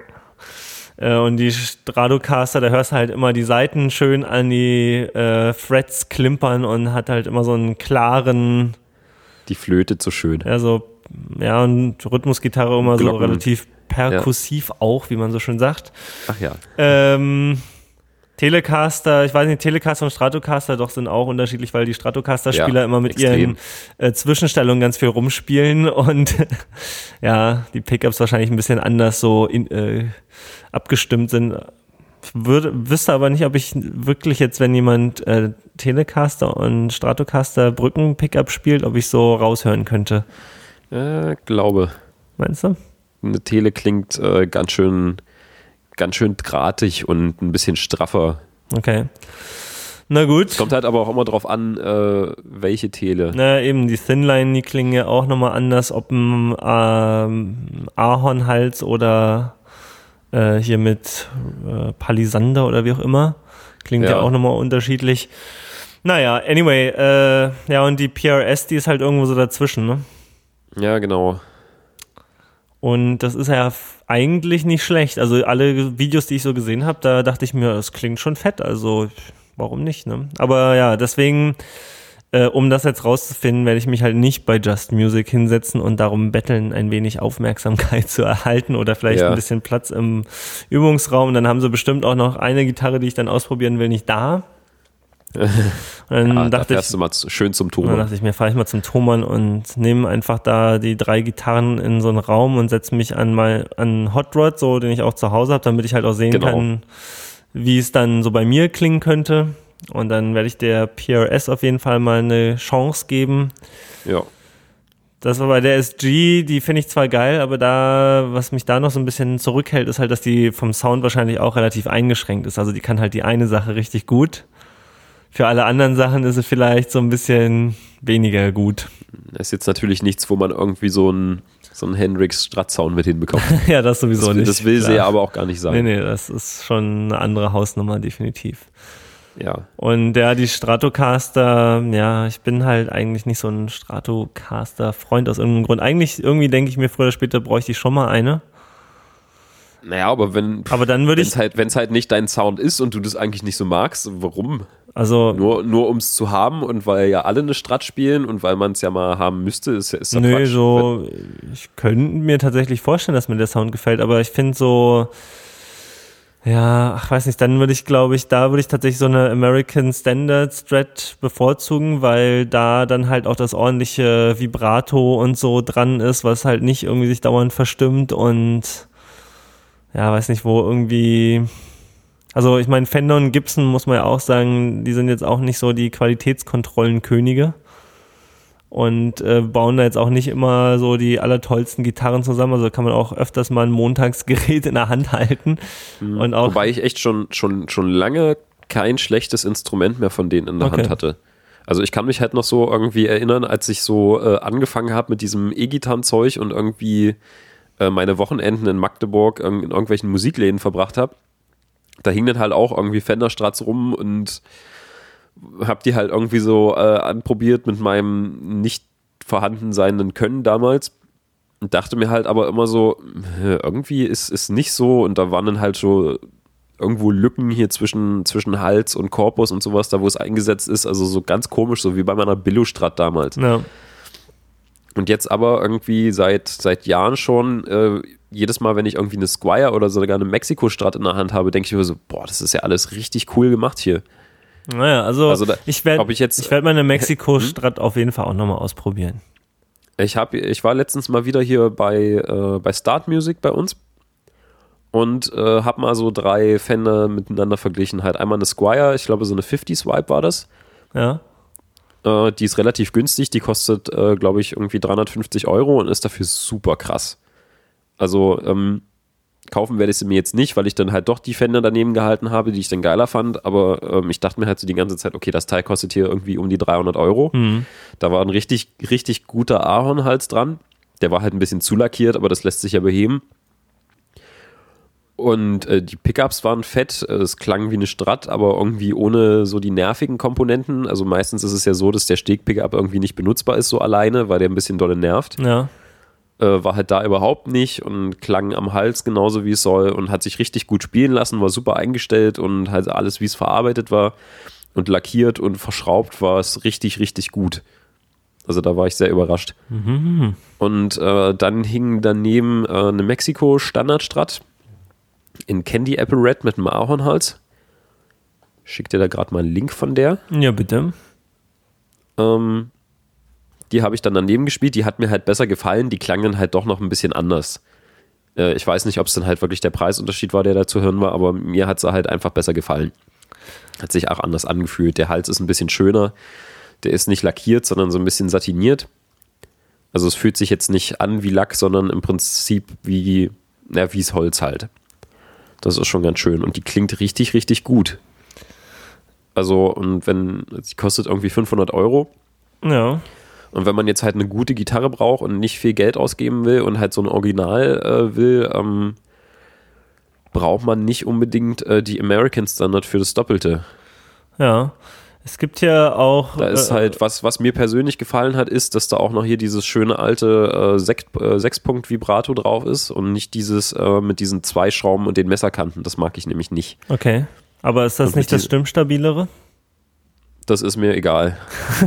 es geht da um Sound. Es, es, das klingt anders. Also es ist mir jetzt schon öfter aufgefallen, dass wenn ich mal wirklich so zwei, zwei American Standards ähm, so nebeneinander hatte, eins äh, irgendwie aus so einer Spezialserie, irgendwie 50er Nachbau oder so ein Gedöns, mit so, einem- mit so einem Sechser-Dingens drauf, halt mit diesen sechs Schrauben drin und hier diesen komischen kleinen gebogenen äh, Seitenreitern.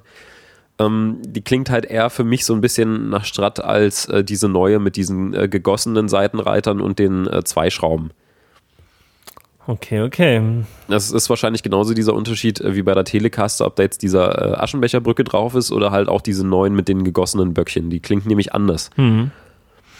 Und ich fände dieses, dieses alte Vintage-Tremolo eigentlich ein bisschen cooler. Ich benutze das sowieso nicht, Außer mal vielleicht für so ein ganz kurzes Gewabbel, aber meistens ist es sowieso fest bei mir und deswegen ist es mir auch egal, ob das jetzt stimmstabil ist oder nicht. Okay. Ich habe es aber auch ausprobiert im Laden und da hat sich nichts verstimmt.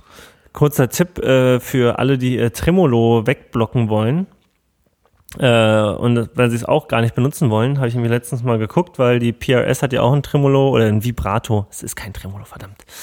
Ähm, äh, und äh, da habe ich auch schon gleich mit dem Gedanken gespielt, ja, äh, ob ich mir das gleich wegblocke. Und da kann Einfach man ein Stück Holz hinten mit reinklemmen. kann man entweder ein Stück Holz mit Oder drei reinklemmen Bierdeckel. Oder man kauft sich eine Sache, warte mal, jetzt muss ich mal gucken, ob es das bei Thomann gibt. Ich glaube, das gab es bei Thomann. Und das heißt Tremono. äh, warte mal, Tremono, was finde ich das jetzt hier? Ach, dieser, oder Tremo, ah, das hatte irgendwie so einen komischen, irgend so ein Wortspiel war das doch, genau. All Parts, Tremolno, also Tremol, an, der- ich schick dir mal einen Link schon mal, dann kannst du es dir mal angucken. Äh, warte, Ah, ich hab's schon. Ah ja, genau. Äh, das ist halt sozusagen so die, die Profi-Variante und äh, das kann man sozusagen da einsetzen. Statt dem, ja, Ach so, statt einer Feder, die man in die Kralle nee, die klemmt, Federn kommt- hängst du auch mit wie? rein. Und das Ding ist halt, du hast dann drei Schrauben und du kannst halt sagen, ich will gar keins. Also es soll geblockt sein, alles starr.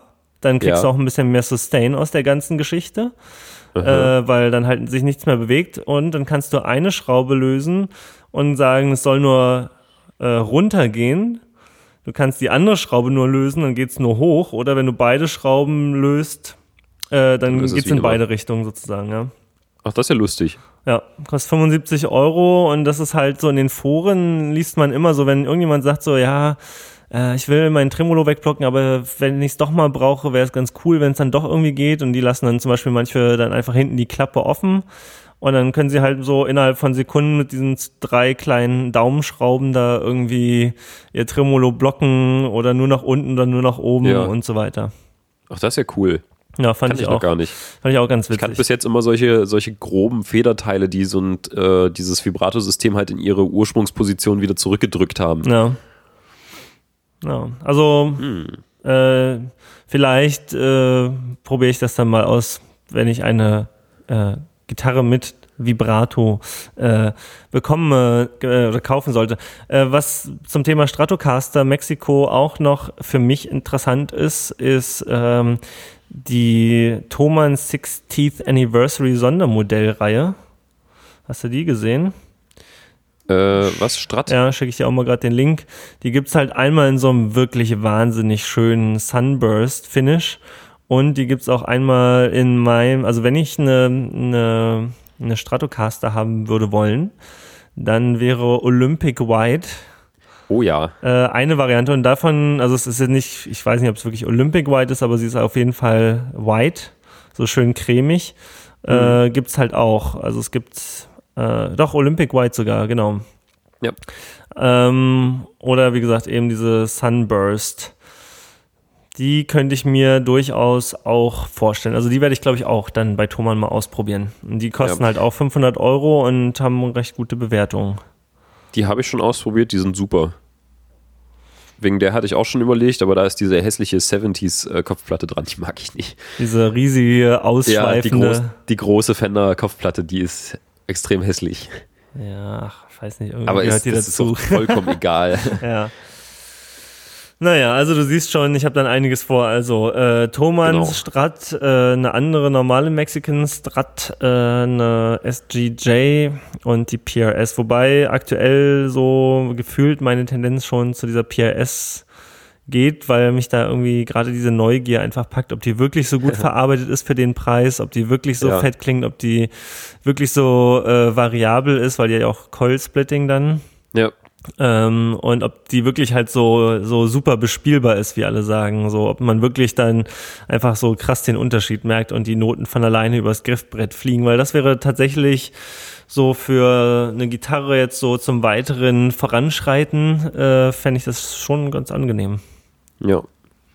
So, zurück zur Strat. Ich war bei Start Music und habe halt die, Ach die, so, die da Squire waren, da, waren wir noch gar nicht fertig da Genau. an, dem, an der Ecke, sorry. habe halt die Squire ausprobiert und fand die schon mal extrem gut. Und dann hing halt diese Mexiko-Standard daneben. Ja. Dann habe ich die ausprobiert und fand die viel besser. Und äh, dann ähm, fast gleich aussehend hing daneben noch eine American Special. Okay. Äh, eine, eine etwas günstigere. Ich glaube, die kostet äh, so um die 870 Euro. Äh, auch Ahornhals, Candy Apple Red und sah hübsch aus, bloß halt auch wieder mit diesem 70s Headstock da dran. Und dachte ich mir so, na, mal gucken, äh, vielleicht ist die, das Ami-Teil ja irgendwie cooler. Ähm, also da waren dann auch andere Pickups drin. In der normalen äh, Mexiko-Standard sind halt irgendwie die, die Standard-Single Coils. Die heißen sogar Standard Single Coils. Okay. Und in der, äh, in der American Special waren die, ähm, die Texas Special Tonabnehmer drin. Ja. Und die sind halt einfach ein bisschen heißer. Also die liefern ein bisschen mehr Output und sind einen kleinen Tick aggressiver. Also das macht sich schon bemerkbar. Spielt sich dadurch ein bisschen leichter, weil irgendwie mehr aus der Gitarre rauskommt. Das war schon ganz cool. Aber ansonsten so jetzt, was ich äh, verarbeitungstechnisch gesehen habe, war das Ding aus Amerika auf dem genau gleichen Niveau äh, wie die Mexiko-Standard. Also was ich irgendwie in der Bespielbarkeit äh, festgemacht hätte oder sowas, war da wirklich kein Unterschied zu merken. Also was ich bemerkt habe, war, dass halt die American Special dickere Buntstäbchen hatte. Das waren wohl die, die Jumbo-Frets. Und auf der äh, Mexiko-Standard waren es so eine Medium-Bünde, aber das macht letztendlich eigentlich nicht was aus. Das Halsprofil war dasselbe und alles, wie es miteinander verbaut wurde und sowas, war eigentlich genau gleich. Sag mal, Jumbo Frets. Ja, What is it good for? Weiß ich nicht. Also, ich habe ja auf meinen Telecaster-Hals habe ich jetzt ja die dünnsten Buntstäbchen, glaube ich. Ah. so richtig Vintage-mäßig. Äh, spielen die sich einfacher, die richtig großen, oder? Ich weiß es gar nicht. Ich hatte halt bis jetzt noch nie so den direkten Vergleich, bis ja auf diese zwei Strats jetzt. Ich habe halt irgendwie gemerkt, dass es anders ist, aber jetzt nicht unbedingt, dass irgendwas besser ist oder sowas. Tja. Ich weiß auch nicht, vielleicht irgendwie, wenn man, dass man die, die Trennung einfach ein bisschen besser hat, wenn man viel Solo-Kram spielt oder sowas. Ich, ich bin mir nicht sicher. Habe ich mich auch echt noch nie mit beschäftigt, was so jetzt die, die Bunddrahtdicke ausmacht. Ja, das würde mich tatsächlich mal interessieren. Ich habe da jetzt auch gar keine Präferenzen irgendwie. Ich glaube, ich, äh, auf meiner Hackstrom sind Jumbo Threads drauf. Steht zumindest in der Beschreibung von der, aber ich finde die jetzt, ähm, die auf der Strat drauf waren, die waren größer. Okay. Super Jumbo. Gibt's ja, also gibt es ja auch nochmal 774, äh, 747. Äh, gibt's ja auch noch mal Abstufungen dann zwischen denen, aber hm. ich merke da jetzt immer nicht so den Unterschied, auch wenn ich mal irgendwie Gitarren tausche oder sowas. ja, naja, gut. Naja, aber wie gut. gesagt, halt äh, hier die, die Mexiko-Standard, super Gitarre. Ja, ich werde ich werd dir mal eine Chance geben. Vielleicht bei der nächsten Sendung gibt es dann Überraschungen und irgendwie, es wurde nicht die PRS, sondern es wurde tatsächlich eine Stratocaster, gegen die ich mich äh, mental eigentlich schon seit eh und je gewehrt habe. Genau. Äh, wer weiß. Also ich äh, versuche möglichst offen da ranzugehen. Kannst du ja dort mal den Spaß machen und dann halt mal im Prinzip eine gleiche äh, American Standard daneben halten. Ja. Ja, das würde ich auch gerne mal machen, genau, um zu sehen, ob das wirklich so ein Riesenunterschied dann nochmal ist. Und ich würde auch sehr gerne die PRS SE gegen die richtige PRS mal vergleichen, um zu sehen, ob das wirklich nochmal, also die Pickups sind wahrscheinlich schon geiler, aber ob Ja. dann der Rest auch nochmal so viel besser ist. Ich denke mal, das äh, mündet äh, viel in die Optik. Also PRS ist ja so, was aufwendige Inlays eingeht, schon ganz schön krass. Und äh, Holzbindings und sowas. Und hm, naja, ist ein Versuch wert, ob der Sound krasser ist. Na. Und meinst du, es macht Sinn, äh, die, die, wie du das gemacht hast, mit den Effektpedalen gleich so per E-Mail zu briefen, äh, was man da gerne ausprobieren will, damit man sich dann Ja. gleich so das Gerenne spart? Genau. Also äh, schreib halt eine Mail, sagst, ich komme Freitag vorbei, ich will testen das und das und das und das und das. Äh, bitte hol's doch schon mal aus dem Lager, dass ich nicht noch irgendwie groß warten muss und dann sollte das eigentlich funktionieren. Also bei uns gab es dann nie Probleme. Cool. Eieiei, dann geht's zu Thomas. Such dir alles raus, was du schon, schon jemals irgendwie testen wolltest und dann machst du dir da einen netten Tag. Schließe ich mich im Raum ein und ja, ich würde auch zum Beispiel tatsächlich äh, den Fender Hot Rod und nochmal diesen Mesa Boogie Rectoverb dann auch endlich mal testen, weil den gibt's Na, ja hier genau. in Berlin nicht. Ob der zum Beispiel auch so mir die Synapsen kitzelt, wie ich es mir erträume, ja. um neue Sparziele zu setzen. Naja, mal schauen. Aber ähm, das hat jetzt ein bisschen Zeit, denn ich habe mich in der Zwischenzeit äh, äh, mit einem anderen kleinen Verstärker getröstet zu Hause. Aha. Achso, bevor Ach so, wir auf den ja. kommen, ähm, Nochmal kurz zu dieser Strat, was ich halt jetzt immer so erlebt habe, wenn ich mal eine günstige Les Paul gespielt habe, so eine LPJ oder eine normale Studio, ist, dass wenn ich dann halt doch mal eine richtige in der Hand genommen habe, eine Traditional oder eine Custom, dass da die günstige halt immer verloren hat. Ja, und die Epiphones, die kommen da auch nie ran. Und die, nee, die Epiphones, die kommen da nicht ran. Also die Epiphones, die sind für den Preis, die sind ja recht günstig, eigentlich auch gute Gitarren. Da kann man echt nicht meckern. Die sind mittlerweile echt sauber verarbeitet und die klingen auch äh, ganz okay. Aber die kommen halt wirklich an eine normale Les Paul Standard oder eine Traditional nicht ran. Ähm, den Effekt hatte ich bis jetzt bei Fender-Gitarren noch nicht. Ja, das stimmt. Da war, ich, da war ich bis jetzt auch immer mit diesen mittelpreisigen hier aus Mexiko und sowas echt doll zufrieden. Ja. Ohne dass ich jetzt gleich die für anderthalb tausend Euro gewollt hätte. Mhm. Auch mit denen aus dem Custom Shop ging es mir äh, da noch nicht so. Auch bei den, oh, Entschuldigung. Uiuiui, ob das Oh, auf Phonik rausfiltern kann? Ah ja, mein Gott. Muss ich halt ein bisschen husten. Nee, ähm, auch die 3000 Euro Teile, die haben mich äh, bis jetzt noch nie so umgehauen. Die waren halt cool, weil die hübsch aussahen und einen fetten Hals hatten, so wie die alten Modelle. Aber was jetzt den Sound anging, ähm, reichen mir halt die 500 Euro Modelle bei Fender eigentlich immer komplett aus. Ja, was bei Gibson halt nie der Fall ist. Da denke ich mir immer so, ach ja, komm, die für 700 Euro reicht. Ach, jetzt machst du dir den Spaß, spielst die Traditional nochmal und dann kriege ich immer schlechte Laune. ja, War bei Fender bis jetzt nicht so. das stimmt, ja. So, jetzt Verstärker.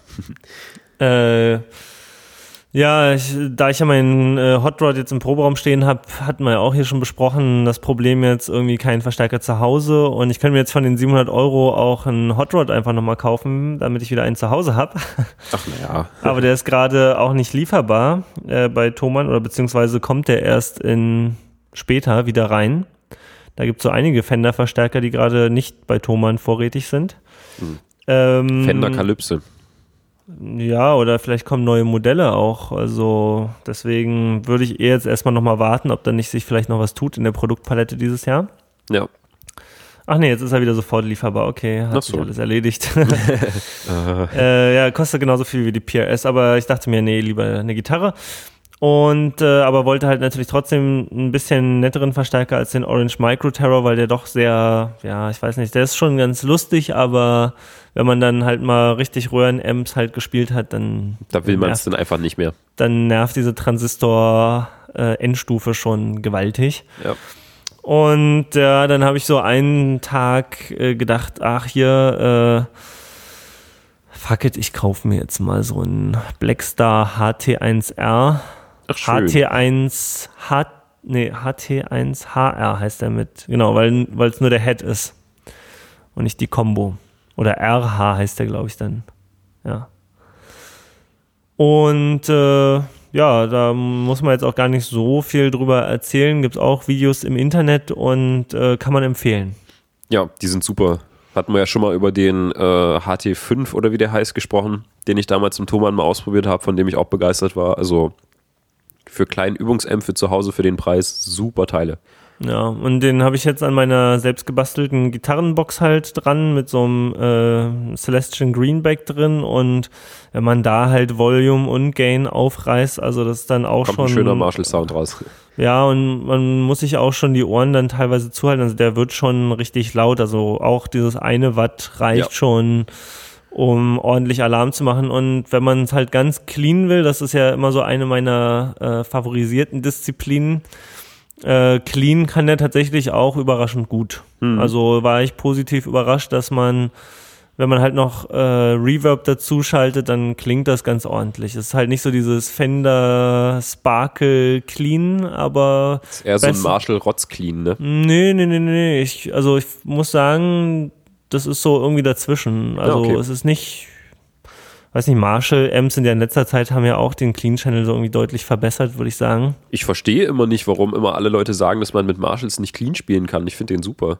Ja, aber man muss sagen, also was, was mir immer, wie es mir immer so geht, wenn ich so Marshall-artige oder britische Verstärker im Clean spiele, äh, da, die, da zieht's mir nie die Mundwinkel so auseinander und äh, streichelt mein Trommelfell, sondern ist halt clean, ist okay, klingt ganz nett, aber wenn du halt so einen Fender clean hast, das ist irgendwie nochmal eine andere Hausnummer. Da schlägst du so einmal die Seiten an und Ja, es ja, macht klar. sofort, oh yeah. Das sind, so- das sind so zwei Auffassungen von, von richtig clean. Halt wirklich einmal dieses, dieses Fenderige, wo man den dann aber auch wirklich die ganze Zeit nur clean spielen will. Und was ich halt bei Marshall aber so toll finde, ist, dass man, wenn man den mit dem Gitarrenvolume aus der Zerre so ein bisschen rausnimmt, dass man so in diese suppigen Hendrix und Stevie Ray Gefilde kommt und das macht halt so diesen Marshall Clean Sound aus. ja. Dass der halt einfach so ein bisschen dreckig ist.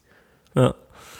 Naja, auf jeden Fall, äh, der kann, wie gesagt, ganz ordentlich cleanen. Der hat auch Reverb eingebaut, aber ich muss sagen, der Reverb, der eingebaute digitale ist, naja, ist nicht so prickelnd. Also in den, in den Zerr-Sounds, äh, da ist er ganz gut.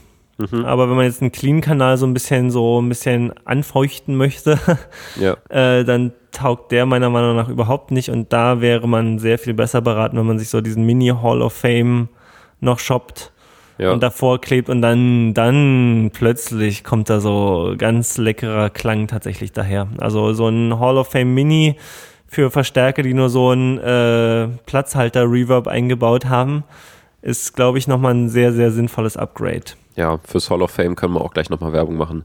Äh, Ja. hat, der, hat dieser Blackstar auch diese ISF-Schaltung mit dran? Ja, Äh, macht die irgendeinen Sinn für dich? Hörst du da einen Unterschied? Ich höre einen Unterschied und ich habe den, warte mal, lass mich mal kurz umdrehen und gucken, wo der gerade eingestellt ist. Ja, guck mal nochmal. Also nochmal irgendwie zum Erklären, äh, Blackstar hat da irgendwie so einen Knopf an seine Amps gebaut, halt im Prinzip wie so eine Art Tone Poti, äh, wo sie irgendwie mit erreichen wollen, dass man äh, irgendwie auf der linken Seite irgendwie einen Fender-Sound hat und auf der rechten Seite eher so einen britischen. Genau. American Also so ein, so ein British. Switch zwischen American und British, genau. Ja, also ich habe den auf jeden Fall so, also wenn 12 Uhr, warte mal, dann ist das so um 10 Uhr steht der gerade, das heißt eher auf der britischen Seite, äh, auf der Okay. amerikanischen Seite. Ja. Also ich habe den sozusagen ein bisschen mehr ins Amerikanische gedreht und ja, das, ich finde, man hört das schon. Also ich habe davor gesessen, dann so immer so schön links-rechts Anschlag und so. ja. Und ganz Anschlag fand ich dann nicht so gut und dann habe ich so ein bisschen dazwischen Okay. gedreht. Also ich fand damals den Unterschied nicht so gravierend und ähm, ehrlich gesagt fand ich die Seiten auch so ein bisschen vertauscht. Also ich hatte es irgendwie so eingestellt damals, dass es wohl anscheinend der amerikanische sein sollte und fand den dann aber doch irgendwie ziemlich Marshall-artig. Ja, also ich glaube, das ist auch, äh, ja, Ist wahrscheinlich einfach eine nette Spielerei. ja. Ähm, das, was halt so ein bisschen noch schade ist, also der, der 5R, der hat ja zwei Volumes für jeden Kanal, was dann halt das Hin- und Herschalten ein bisschen einfacher macht und auch zwei unterschiedliche EQs und man kann die Kanäle mit Fußschalter schalten. All das geht nicht bei dem 1R, der ist wirklich sehr viel minimalistischer. Das ist ein Einkanaler, oder? Nee, hat zwei Kanäle. Ach so. aber kann man nicht mit einem Fußschalter schalten, haben keine getrennten äh, EQs oder Volume-Potis. Äh, deswegen muss man halt immer, wenn man umschalten will, muss man an den Amp ran und ein bisschen an den Reglern drehen. Ja, oder man spielt nur mit dem, mit dem Zerrkanal und regelt ein bisschen an der Gitarre. Ja, ich mach's halt meistens, ja, weiß nicht, wenn ich halt Bock hab, so auf Zerre spielen, dann schalte ich schon den Zerrkanal ein, ansonsten lasse ich den meistens ziemlich clean und mache dann auch mit meinen Pedalen noch ein bisschen Alarm zwischendurch. Ja. Also es geht wirklich alles ganz fluffig, kann man empfehlen. Ist, glaube ich, wirklich, äh, kann man nichts falsch machen als Übungsamp zu Hause. Ja. Nur halt, was wir auch schon oft gesagt haben, wenn ihr die Combo kauft, dann klingt das halt nach Blechbüchse. Ja, die Kombo ist Äh, nicht cool. Baut euch oder kauft euch noch irgendwie so eine Harley Benton, einen äh, so 12 Zoll Lautsprecherbox mit einem schönen Celestian Speaker drin und dann irgendwie klingt das auch ordentlich. Genau, hatten wir ja auch schon mal gesagt, hier diese eine Harley Benton Box mit dem Vintage 30 Speaker drin für 100 Euro, die ist total super Ja. und sehr, sehr günstig. Also der Speaker, der kostet ja fast schon genauso viel wie die Box. Eben, ja. Da hat äh, der gute Thomann an der Marge wahrscheinlich sehr geknabbert. Ja, äh, so eine Box werde ich mir wahrscheinlich auch bald kaufen, denn ich habe auch einen neuen Amp. Tada. Tadad. ähm, ich habe eine Dauerleihgabe bekommen. Mm, Ein Kumpel hat sich hier äh, aus der örtlichen Musikhochschule äh, eine Marshall-Box rausgekauft und da war halt noch so ein altes äh, Marshall Valve State 100 Top-Teil mit drauf, was irgendwie seit Jahren niemand angeguckt hat und das darf ich jetzt erstmal haben. Valve State heißt Hybrid-Amp oder was? Genau, 100 Watt Hybrid. Du und deine Hybride-Amps zu Hause. Für zu Hause ist es okay. Naja, ähm, brauche halt noch eine Box für und ich denke mal, ich kaufe mir da entweder zwei einmal Zwölfer von Harley Benton oder einmal eine zweimal Zwölfer. mal gucken. Je nachdem, wie, wie transportfreundlich die große so ist, die muss ich mir auch nochmal angucken beim Thomann. Mhm. Nee, aber das ist, ein, das ist ein echt cooles Teil. Marshall baut die nicht mehr, gibt es auch nirgendwo zu kaufen. Ist auch schon ein Stückchen älter. Ähm, aber man kann das Teil halt leise spielen und es klingt halt noch gut. Also für zu Hause ist es, denke ich mal, richtig gut. Ich hatte den bis jetzt bloß äh, hier getestet bei mir in meinem äh, Zimmerchen mit meiner großen 412er von Marshall. Und die macht aber halt schon äh, anständig Alarm. Also das ist zu heftig für hier. Aber mit so einer kleinen 1x12er oder sowas geht das richtig gut und ich kann mal mein, äh, hier meinen Mikrowürfel ablösen. Der spackt nämlich langsam rum. Nee, aber ich denke mal, das ist ein super Übungsamp und äh, was, so, was so kleinere Gigs angeht, wo ich jetzt nicht gerade mit meinem äh, 100 Watt Vollröhrenmonster hier irgendwo einmarschieren kann in irgendeinem Club oder in irgendeiner Kneipe oder sowas, da wird der auch eine gute Figur hinlegen. Also der klingt halt richtig gut, hat einen schönen röhrigen Sound, äh, ist super dynamisch. Also ich kann den halt genauso bedienen wie mein, äh, wie mein Vintage Modern. Halt, ich mache alles mit dem Gitarrenvolume und das Ding macht alles mit und klingt gut und ist halt ein Marshall, also bin ich super zufrieden mit. Cooles Teil. Die gibt es auch ab und zu mal noch auf Ebay. Also, wer mal irgendwie einen äh, transportablen Verstärker braucht, irgendwie, der ist auch recht leicht, den man auch mal zu Hause spielen kann und der auch irgendwie kleinere Sachen äh, gut klingt, mitmacht, äh, da kann man den dann empfehlen. Valve State 100H. Okay, okay. Werde ich mal ausprobieren am Samstag dann. Na, den gibt's nicht mehr. Ach so, wenn ich hier. Ja, ja. ähm, ja, vielleicht kommt da auch bald noch ein zweiter dazu. Ähm, ich hatte jetzt auf Kleinanzeigen so ein, ähm, was war das, ein AVT 20 gefunden. Das ist wieder ein Hybrid, äh, eine kleine Combo. Dann wäre das Marshall Stereo Setup für zu Hause auch komplett. Ach ja. Was für ein Ding nochmal? Sag mal. Das, das äh, AVT 20 heißt der. Ist auch von eine Combo, Marshall? die von Marshall, genau.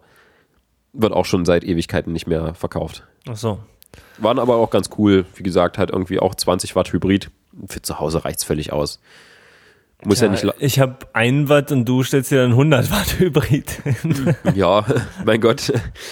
Ich hätte ja auch gern eigentlich noch so einen, so einen kleinen Vollröhren-Amp für zu Hause. Also entweder aber halt. Wieso diesen, schnappst du dir dann nicht einfach auch so einen Blackstar? Diesen HT5, ja. dass ich den halt auch für kleinere Gigs nehmen könnte. Ja, definitiv. Beziehungsweise ja. ähm, möchte ich eigentlich doch gern den DSL 15 von Marshall haben. Ich habe die nämlich mal, mal verglichen und äh, Blackstar ist halt dann doch kein Marshall so. Da fehlt halt noch so das, das letzte bisschen. Bloß, das ist gleich mal wieder ein Unterschied irgendwie von, von 250 Euro, glaube ich. Nee, nee, nee, nee, nee. Der 5 hat hier 5, Oder der von kostet. 100. Ja, ist, glaube ich, so in dem Bereich. Ja, okay. Ja. Dann, dann wäre es noch in Ordnung, aber so dieser DSL 15, der, der reizt mich halt schon kleines Vollröhren-Top-Teil. Klingt super. Hab den mal ausprobiert und der ist auch echt nur zu empfehlen, wenn man es jetzt nicht mit dem Blackstar Amp aufnehmen will. Da klingt auch die Combo überraschenderweise von richtig gut. Also Marshall kann ja irgendwie nicht so Kombos bauen. Da hatten sie ja bis jetzt immer Probleme mit. Äh, ich hatte jetzt schon mehrere angespielt. Die Vintage Modern Combo, die war nicht so pralle. Und dann noch hier diese, äh, die JVM Combo, die große, die klingt auch nicht so toll. Es ist halt immer so ein bisschen, also wie du schon meintest, auch wie bei dem, äh, bei der Blackstar-Kombo, klingt halt so nach Blechdose. Hm. Bloß ist es wahrscheinlich einfach so, dass man Marshall immer mit diesem äh, 412er-Sound verbindet, dass es einfach drückt und den Raum füllt. Aber sowas in der Art macht halt diese 1x12-Kombo hier vom, vom DSL. Die klang erstaunlicherweise richtig, richtig gut. Halt nicht so, nicht so dünn und komisch, sondern halt irgendwie voluminös und raumfüllend und fett. Da war ich ja sehr begeistert von. Okay. Also, also ich, die, ja. kann man echt, die kann man echt benutzen. Okay. Ja, ich bin halt immer jetzt so eher der Head-Typ, außer bei Fender, die haben das mit den Kombos drauf. Ja. Aber so für die anderen will ich auch immer eher am Head suchen. Ähm, ja, aber äh, ja, die, so ein Marshall-Amp irgendwann früher oder später kaufe ich mir den auch nochmal. ja, kannst du jetzt auch erstmal ein paar ausprobieren. Ja, wobei ich mich, glaube ich, da erstmal voll auf die Gitarren konzentrieren will und auch tatsächlich nicht so ewig lange da, weil das macht einen ja auch fertig dann. Sondern man, relativ man geht traurig nach Hause. Relativ schnell zum Ziel kommen. Ich will Geld ausgeben und äh, da konzentriere ich mich erstmal auf die Gitarren und wenn ich mich für eine entschieden habe, dann werde ich vielleicht noch mit der ein bisschen an den Amps rumspielen. Ja.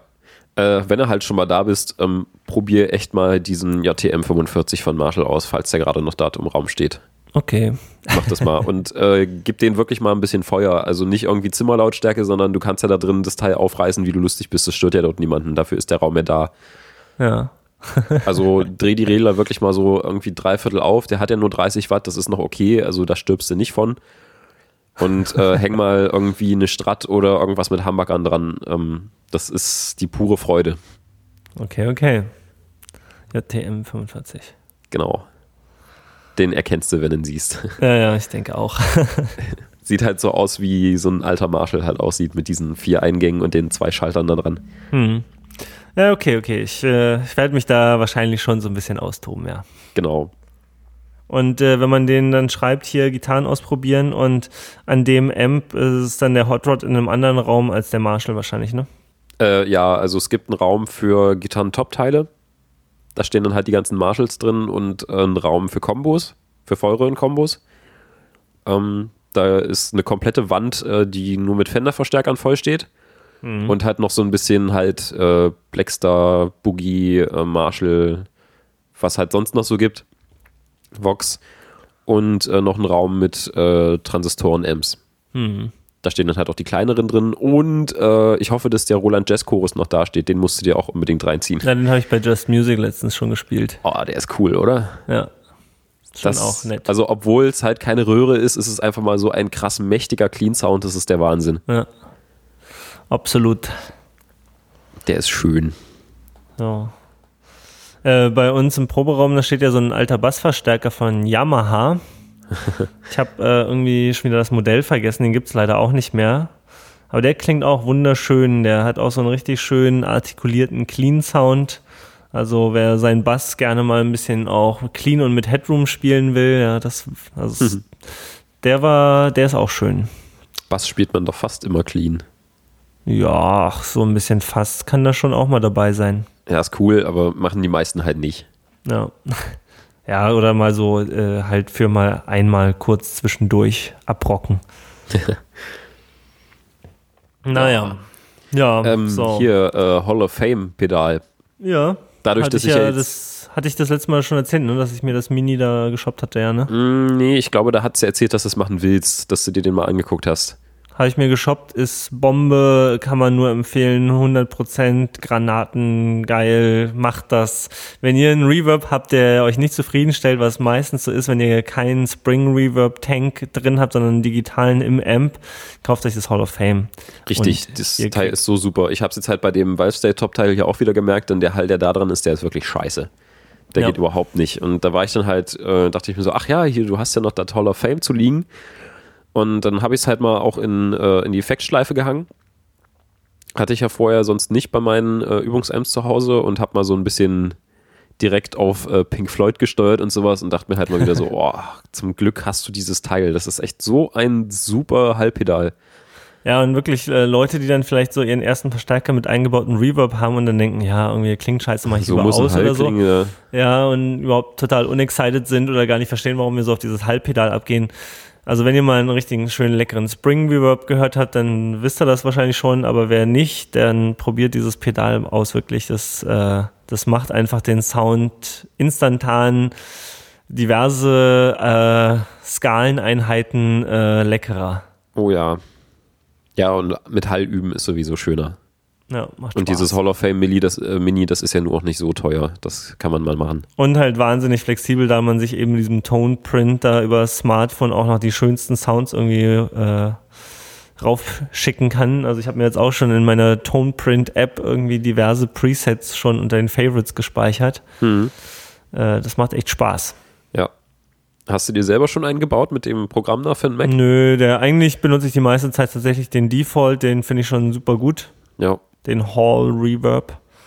Und äh, dann gibt's äh, der Captain von Enetons, der hat auch ein Preset, das finde ich auch ganz gut. Ach cool.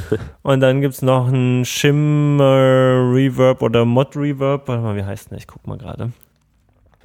Der so ein bisschen halt so Schimmern hinten drauf hat. Und ich hatte mir ja schon mal ein kleines Reverb-Pedal damals bei Enetons gekauft, den Shimverb von Moore, der, glaube ich, das machen sollte, was jetzt dieses Preset aber tausendmal geiler macht. Ah ja.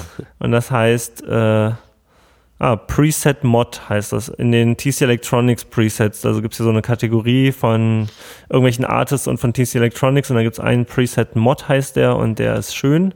Und die meiste Zeit benutze ich Preset Hall und äh, der von Lee Enderton heißt Captain's Cavern. ja. ja, das Hall Preset ist nämlich auch eigentlich am meisten neben den ganzen Ethereal-Dingern, die so klingen wie eine große Kathedrale. Ja. Ja, nee, super Halbpedal, echt. Ich meine, wir können es eigentlich nur immer wieder erzählen, wie, wie cool dieses Ding eigentlich ist. Mhm. Ja. Ich, hatte jetzt, ich hatte jetzt noch was Neues von äh, TC hier. Äh, hier mein Kumpel, der Ludwig, der hatte sich äh, diesen kleinen Spark Booster bestellt, weil er dachte, äh, er braucht den unbedingt mal, um seinen Sound irgendwie wieder nach seinem äh, verrödelten alten Wawa wieder aufzupolieren, weil das halt echt ziemlich was geklaut hat. Und von dem Ding waren wir jetzt nicht so begeistert. Das ähm, war der Mini Spark. Der Mini Spark, genau. Also der tut halt das, was er soll. Äh, der macht halt laut und gibt halt Signal rein, aber ich glaube, der ist halt nicht so ganz neutral. Ähm, ich habe ja auch an meinem T-Rex-Pedal noch einen äh, Clean Boost mit dran und hatte, äh, habe die dann mal beide gegeneinander verglichen. Und äh, meiner gefiel mir halt einfach besser. Der, ähm, der Spark Booster, der macht halt na gut, der macht halt das, wie er heißt. Äh, der sparkt halt das Signal an. Also da kommt halt ein ganzer Zoo von, äh, von Höhen mit ins Signal rein. das äh, kann aber merkwürdig werden. Ich weiß nicht, wenn man jetzt irgendwie seinen, seinen matschigen Amp irgendwie ein bisschen aufpolieren will, dann ist das vielleicht ganz gut. Aber wenn man halt eher so äh, irgendwie eine Fender oder Marshall-Zerre mag, die ja auch immer so ein bisschen bisschen kratzig und attackreich ist, äh, ist das, glaube ich, nicht so das Richtige. Also der macht Signal halt fett, aber irgendwas merkwürdiges, kratziges kommt oben drauf und das hat mir überhaupt nicht gefallen. Ich kann es nicht wirklich beschreiben, was es ist oder in welchem Frequenzbereich es liegt oder sowas, aber irgendwie kam was dazu, was komisch war. Hm. Was ich bei meinem normalen Booster, den ich sonst benutze, überhaupt nicht habe. Da bleibt alles cool und wird aber einfach mehr. Also der, der Mini, hm. den, den fand ich jetzt nicht so toll. Äh, ich weiß jetzt nicht, was der große kann. Da sind ja mehrere Regler drauf. Ich glaube, das ist im Prinzip wie so eine Art Kopie von diesem BB Preamp. Der hat ja auch nochmal einen Gain-Regler und sowas, dass man es ja. im Prinzip als Overdrive oder Clean Boost verwenden kann. Ich weiß nicht, ähm, ich glaube, da ist noch eine Klangregelung mit dran, mit der man das vielleicht wieder so ein bisschen wettmachen kann. Aber dieser Mini-Spark, äh, der ist sehr speziell.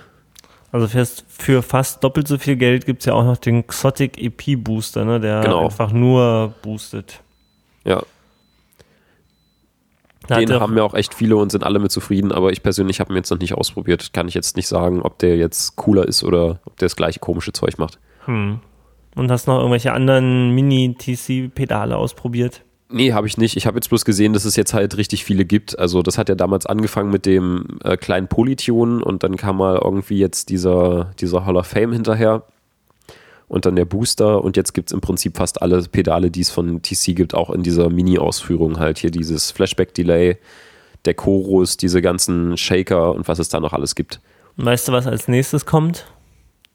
Das äh, TC äh, Mini Universal Pedal Okay. Wo du einfach mit dem Tonprint deinen Effekt drauf lödest. Jetzt echt oder denkst du dir das gerade aus? Das denke ich mir gerade aus, aber ja. ich meine, das ist eh alles digital. Es gibt gar keinen Grund, da unterschiedliche Effekte. Also, ne, warum verkaufen die jetzt einen Chorus und einen Reverb und einen Flashback alle mit dem gleichen Case?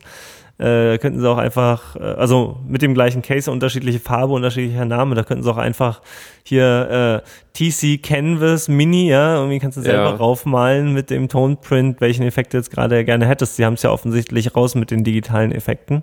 Hätte ich aber auch schon irgendwie lange gedacht. Ich dachte ja auch zuerst eigentlich, dass man diese Toneprint-Software ein bisschen austricksen kann und jetzt zum Beispiel in der äh, wenn man nur auf die Modulation geht, die man zum Beispiel auf dem Hall packen kann oder auf dem Delay, dass man sich da so ein, so ein halbes Chorus-Pedal draus basteln könnte. Aber ja. das haben sie dann ein bisschen eingeschränkt. Ja, mal gucken, vielleicht kommt das ja noch. Ja. Äh, gibt noch was Nettes Neues. Äh, du hattest ja mal erzählt, dass du dir diesen äh, X4 mal angesehen hast, dieses große äh, Flashback-Delay, ne? Hm. Ähm, da gibt es gerade was Schönes, Nettes beim Pro Guitar Shop. Da gibt es den TC äh, Alter Ego X4. Hast du das schon gesehen? Es ist an mir vorbeigescrollt, aber ich glaube, ich habe das Video noch nicht geguckt. Ist das denn auch ein Delay oder ein Reverb? Das ist auch ein Delay. Ähm, es gibt ja halt so, ähm, wie es jetzt von diesem Reverb gibt, da gab es ja hier dieses Trinity und dann äh, Arena und sowas, halt diese, diese Spezialauflagen. Mhm. Sowas, sowas gab es vom Flashback auch schon mal. Es nannte sich Alter Ego, da wurde irgendwie äh, vom, von irgendeinem so Vintage-Tape-Echo äh, mal so ein, so ein Preset mit draufgetan. Und jetzt haben sich halt Pro Guitar Shop und TC hingesetzt und haben dieses große X4 mit irgendwie allen Vintage Tape äh, Echos ausgestattet, die es mal so gab, halt irgendwie Echo Chord, Space Echo, irgendwie Echoplex und sowas. Das ist da halt alles drauf jetzt. Mhm. In einem Gerät, so mit diesen ganzen Presets. Und sieht auch noch ein bisschen hübscher aus als das neue. Also auf jeden Fall ein cooles Teil. Man kann sich ja in die Tone Prints äh, trotzdem wieder die normalen Presets reinladen. Hat ja auch vier Bänke zum Toneprint speichern. Und wenn man sich sowieso so ein X4 anschaffen will, dann ist das auf jeden Fall noch so eine coole Alternative, weil halt diese ganzen alten äh, Tape-Echos, die klingen halt schon richtig cool, wenn man da so ein bisschen auf diesen Sound abfährt. Und diese Effekte, die gibt es dann natürlich nicht als Toneprints für die normalen X4s, oder wie? Natürlich nicht. Was ja natürlich auch Quatsch ist. Im Prinzip sind es ja auch wieder bloß die Dateien, die man sich dann draufladen würde. Also vielleicht setzt sich da mal wer hin und baut die dann nach für das normale X4 oder sowas. Aber eigentlich ähm, müsste es ja funktionieren. Bloß hat halt ein hübscheres Case. Aber die Videos dazu vom Pro Guitar Shop, die sind auch cool. Die setzen sich dann mit jedem einzelnen von ihren alten äh, Bandecho-Geräten hin und äh, zeigen dann halt, äh, äh, wie sie den Sound verglichen haben und wie sie drauf gekommen sind und sowas. Schon ganz cool. Und was mhm. halt so diese alten äh, Bandechos auszeichnet, da hat ja jeder so sein, sein Spezialfeld gehabt im Prinzip. Tja, ich, ich gucke mir das gerade hier an. Also es sieht auf jeden Fall hübscher aus. Ja, ist auch nicht ganz billig natürlich. Mhm. Oh nein, nicht das Video abspielen. Ah, stopp. aber das willst du dir wirklich angucken? Ja, ja, ich will mir das aber nicht jetzt angucken. Nee. ähm, ja, eins von diesen Pedalen, was mich auch dann noch interessiert, wenn wir so gerade in dieser Gear-Ecke sind, ist dieses, dieser Palisades Earthquaker Devices Palisades Drive. Oh, den kenne ich noch nicht. Na, wenn du auf Pro Guitar Shop kommen gehst, da ist das so die zweite Showcase-Slide sozusagen. Ne? Da ist jetzt gerade auf der Frontpage der Alter Ego. Und ein Bild weiter ist dieser Palisades Drive. Und der macht so den Eindruck, als hätten sie mal einmal das Problem Overdrive komplett abgearbeitet. Also da bleibt okay. kein Auge trocken mehr. Du kannst halt zwischen Silikon, Transistor, Germanium, Transistor, äh, irgendwie zig verschiedenen Transistorschaltungen erstmal hin und her schalten mit so einem Drehknopf. Äh, dann kannst du ähm, noch, ach, weiß nicht, tausend Voicings. Also du, du kannst sozusagen äh, alle möglichen Drive-Pedale, die es so gab, äh, ja. einfach mal da so mit so ein paar Drehknöpfchen durchschalten Krass. und hast das da zusammen. Was machen eigentlich diese drei Knöpfe da? Das habe ich noch gar nicht gesehen. Also auf jeden Fall sah das äh, sehr schick aus. Was war denn dieser rechte Knopf? Ähm, Genau, dann kannst du auch, dann kannst du auch, ja, Bandwidth, genau, also so irgendwie sozusagen den Headroom oder was auch immer einstellen. Hm. Kannst du noch selber runterkompressen oder sagen, nee, ich will jetzt irgendwie Silikontransistor und maximale Bandbreite. Dann kannst du sagen, ob er ein Buffer sein soll oder nicht. Mhm. Das ist ein krasses äh, Teil. Ja, und dann gibt es noch den Normal- und Bright-Switch, Gain A, Gain B, Boost, Volume, Tone und also der ist schon, schon von den Knöpfen und Bedienelementen erstmal ganz schön episch. Ja. Und die Soundbeispiele, die klingen halt auch äh, ziemlich cool, genau. Und es hat halt eben einen Boost, äh, einen Gain und ein Activate-Knopf, was auch immer der tut. Ja, krass. Vielleicht Teil. beide ein- und ausschalten. Oh. Ja, muss ja auch mal das Video angucken. Overdrive zum selber bauen. Ja, so ein bisschen. Also das Demo-Video, da macht er auch zwei, weil er da bei Pro Guitar Shop ganz fleißig äh, begeistert ist und den irgendwie, äh, ja, äh, geil findet. Und dann macht er halt so ein Video mit Les Paul, ein bisschen Single Coil und dann gibt es nochmal ein Video wieder, wo er nur so Single Coil Sounds macht und Klingt beides extrem lecker. Hm, cooles Ding. Ja, also das äh, interessiert mich auch sozusagen noch so am Rande ein bisschen, wobei ich nach wie vor eigentlich mit meinem Setup, mit den Drive-Pedalen, dem Fass jetzt äh, ganz happy bin. Ja. Ach, eine Sache, ich habe vergessen zu erwähnen. Ich habe ja ein Tremolo mir gebaut. Oh, Ja. na, da erzähle mal. Hast du dir Äh, einen Bausatz gekauft?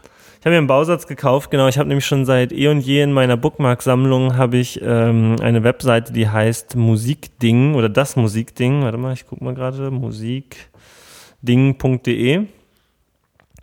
Und äh, die haben halt irgendwie erstens so ganz viele Teile für so Effektpedale, also wenn man selber mal sich irgendwas bauen will und eben auch so Kits. Ähm, und die haben ihr eigenes Set von Effekten und äh, Bausätzen und äh, ein Delay, ein Overdrive, die, äh, sie haben zig Overdrive-Clones, also so richtig von halt allen Klassikern irgendwie die Schaltungen.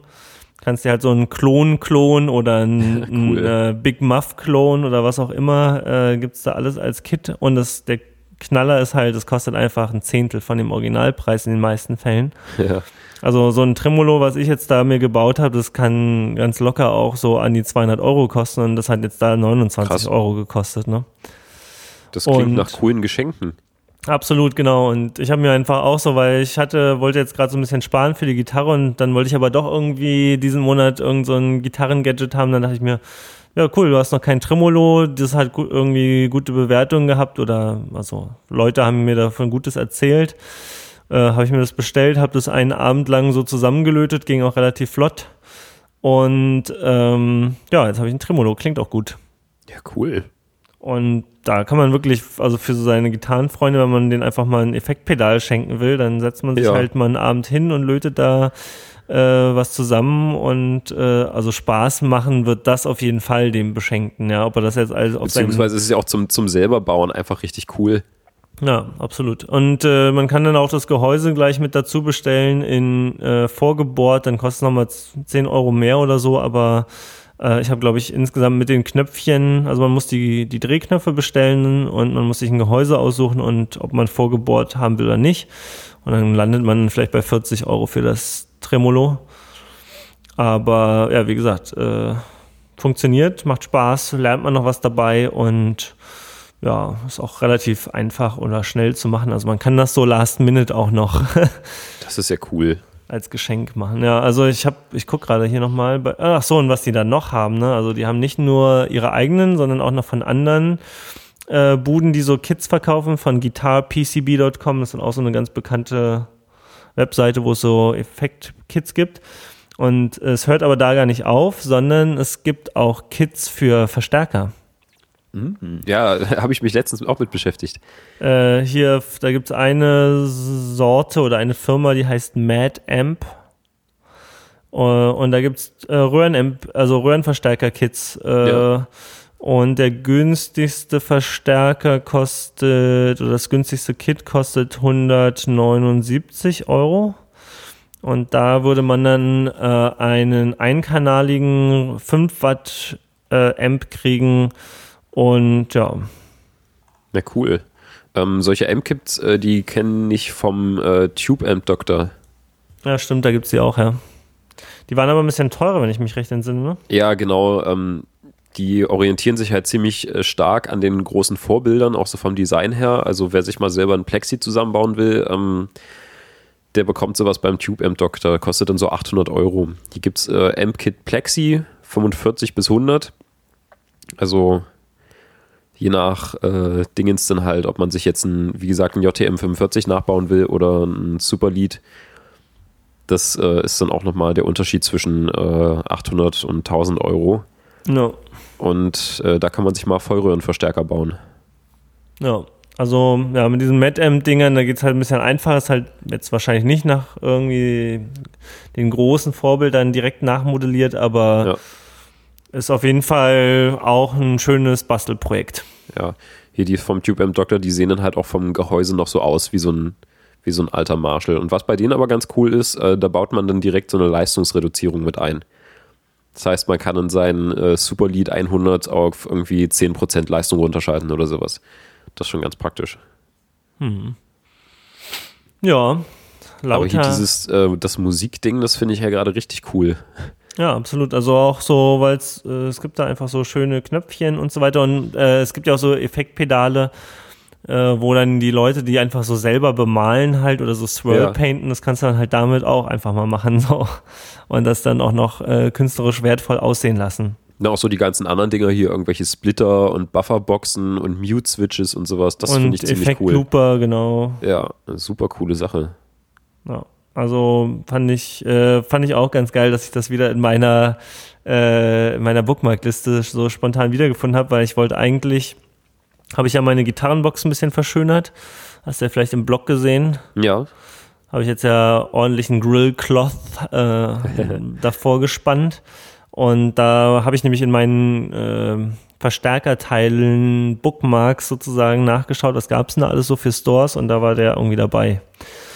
Und äh, wegen Knöpfen und so anderen Ja, Sachen, die es cool. da eben auch ich sehe gibt. gerade, äh, da gibt Und es dann einen, dachte ich mir, da gibt's einen aha, Phaser Moment, zum Selbstbauen. Ich glaube, das mache ich da? mal. Irgendwie so Pedale, so, so, aha, mhm. Was geht jetzt ab? Was, wie, wo geht was ab? Ach so, ah, das, das Skype, das klang gerade komisch. Das klang gerade so, als ob irgendwie äh, von woanders jetzt irgendwie was merkwürdig angegangen wäre, irgendein Video oder sowas. Ach so, vielleicht habe ich ein Video angemacht. Nee. Nee, jetzt ist wieder alles gut. Äh, Ach, das war gerade komisch. Ja, nee, Entspannen äh, Sie sich, alles ist im normalen Bereich. Bin ja eh gerade in so einer Lötwarenphase, da kommt es jetzt genau zum richtigen Zeitpunkt hier. Ja, sehr gut, dann äh, leg mal Cool. los. Äh, liefern, jetzt Lieferzeit war nicht die schnellste, also ich glaube, es hat irgendwie drei Tage gedauert Ja, oder ja so, schlimm. aber die packen das dann wahrscheinlich so ganz gemächlich halt mal zusammen. Ja, ein Chorus könnte ich mir auch mal vorstellen zu basteln, so aus Spaß. Also ist jetzt nicht so mein Lieblingseffekt, aber da gibt es jetzt auf jeden Fall ein paar, die man einfach mal ausprobieren kann. Phaser, äh, Delay halt, ja. Ja.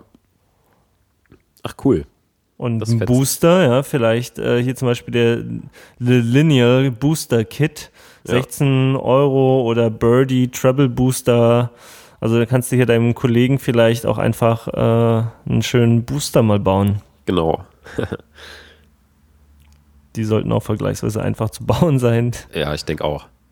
Bass Das ist ja ganz cool, auch nochmal so zum, äh, zum Löten lernen mit äh, coolem Effekt hinterher. Ja, eben, genau. Du hast sofort was, was du gleich benutzen kannst. Ja, super. super. Ja. So, da haben wir jetzt ja auch hier fast, ach nee, wir haben noch nicht, ne? Wir haben, wir haben ja am Anfang noch ein bisschen gequatscht in der Aufnahme. Ich wollte gerade sagen, wir haben ja schon fast die zwei Stunden voll. Aber ich werde jetzt auch gerade müde. Irgendwie hat sich das Skype, glaube ich, äh, reconnected oder sowas. Bei mir steht jetzt wieder hier Gesprächszeit eine Minute noch was. Ja, stimmt bei mir auch, ja. Ah, das, ist, äh, das ist komisch.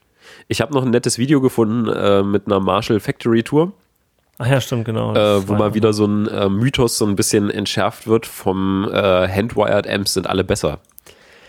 Da steht irgend so ein äh, Marshall Chef Heini mit äh, dem Interviewer äh, in dieser Produkthalle und man kann sich halt irgendwie angucken, so in, weiß nicht, ich glaube, das geht irgendwie eine halbe, dreiviertel Stunde lang, dieses Video, wie halt so ein, so ein Marshall Amp entsteht, wie halt diese Chassis gebaut werden, äh, wie dieses Tolex aufgezogen wird, wie die Amps verlötet werden, wie äh, das Metall gestanzt wird und alles solche Geschichten.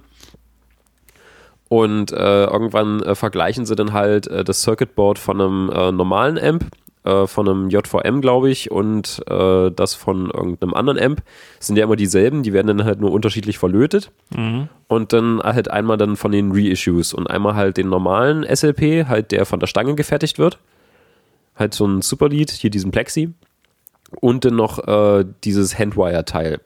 Sind ja letztendlich die gleichen Amps, nur einer wird halt von Hand verlötet und der andere von einer Maschine mit äh, hier Leiterplatte.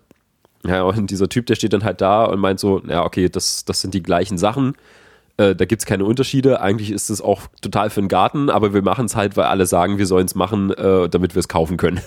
Ja, Das fand ich jetzt schon wieder sehr lustig. ja ganz ehrlich, äh, Das heißt, äh, Handwired finde ich auch mega bescheuert, weil äh, ja, so ein zahlst du irgendwie so ein- Tausender so ein- mehr und ist halt das Gleiche drin wie sonst wo auch, bloß Und- saß halt jemand da und hat gelötet. Toll. und ist im Zweifel schlechter auch noch, Ja. weil äh, so ein so ein Circuit Board, da kann einfach, äh, da kann auch nicht so richtig was schiefgehen dann am Ende. Das ist einfach äh, wiederholbar gleich, aber vielleicht woll, wollen die Leute dann auch so die kleinen Fehler und Macken und so. Ja, also wahrscheinlich wird es so sein, aber ich fand es halt so lustig. Der Typ steht da und sagt, ja, wir bauen es nur, weil es äh, weil die Leute es halt kaufen wollen. Ja, ich würde nie einen Handwired M kaufen, wenn wenn es da nicht wirklich einen extrem guten Grund für gibt und nur ja. einfach so dieses, ja, alles handgemacht und so weiter, das äh, finde ich halt vergleichsweise genau damals. Also der, ja. die, die Victory Amps Jungs, die, die machen ja sozusagen, die haben auch ein Circuit Board und löten dann noch ein paar Sachen von Hand dran, aber äh, so wirklich diese Handverdrahtung komplett zu machen, ist einfach Quatsch. Ja, nee, also bringt nicht viel. Ich suche den Link noch raus, ich habe mir jetzt gerade nicht parat, aber auf jeden Fall ist es lustig und äh, ist ja halt interessant, wenn man mal so guckt, wie ein Verstärker gebaut wird. Hm. Durchaus, durchaus. So, habe ich hier noch irgendwas auf der Agenda? Oder? Achso, ich will mir auch übrigens demnächst mal ein neues Pedalboard bauen. Aha. Aha. Wie kommt es denn dazu? Brauchst ah. noch ein zweites für zu Hause, wa? Ja, genau. auch das äh, ist richtig. Und äh, ja, im Prinzip finde ich jetzt, also ich würde auf jeden Fall gerne nochmal das mit diesem 3M Super Velcro oder wie auch immer das heißt, Power Lock oder the, wie heißt das? Dual Lock. Dual Lock nochmal ausprobieren und dann dachte ich mir, ja, okay, irgendwie ist dieses Pedal Train Konzept an sich ganz gut.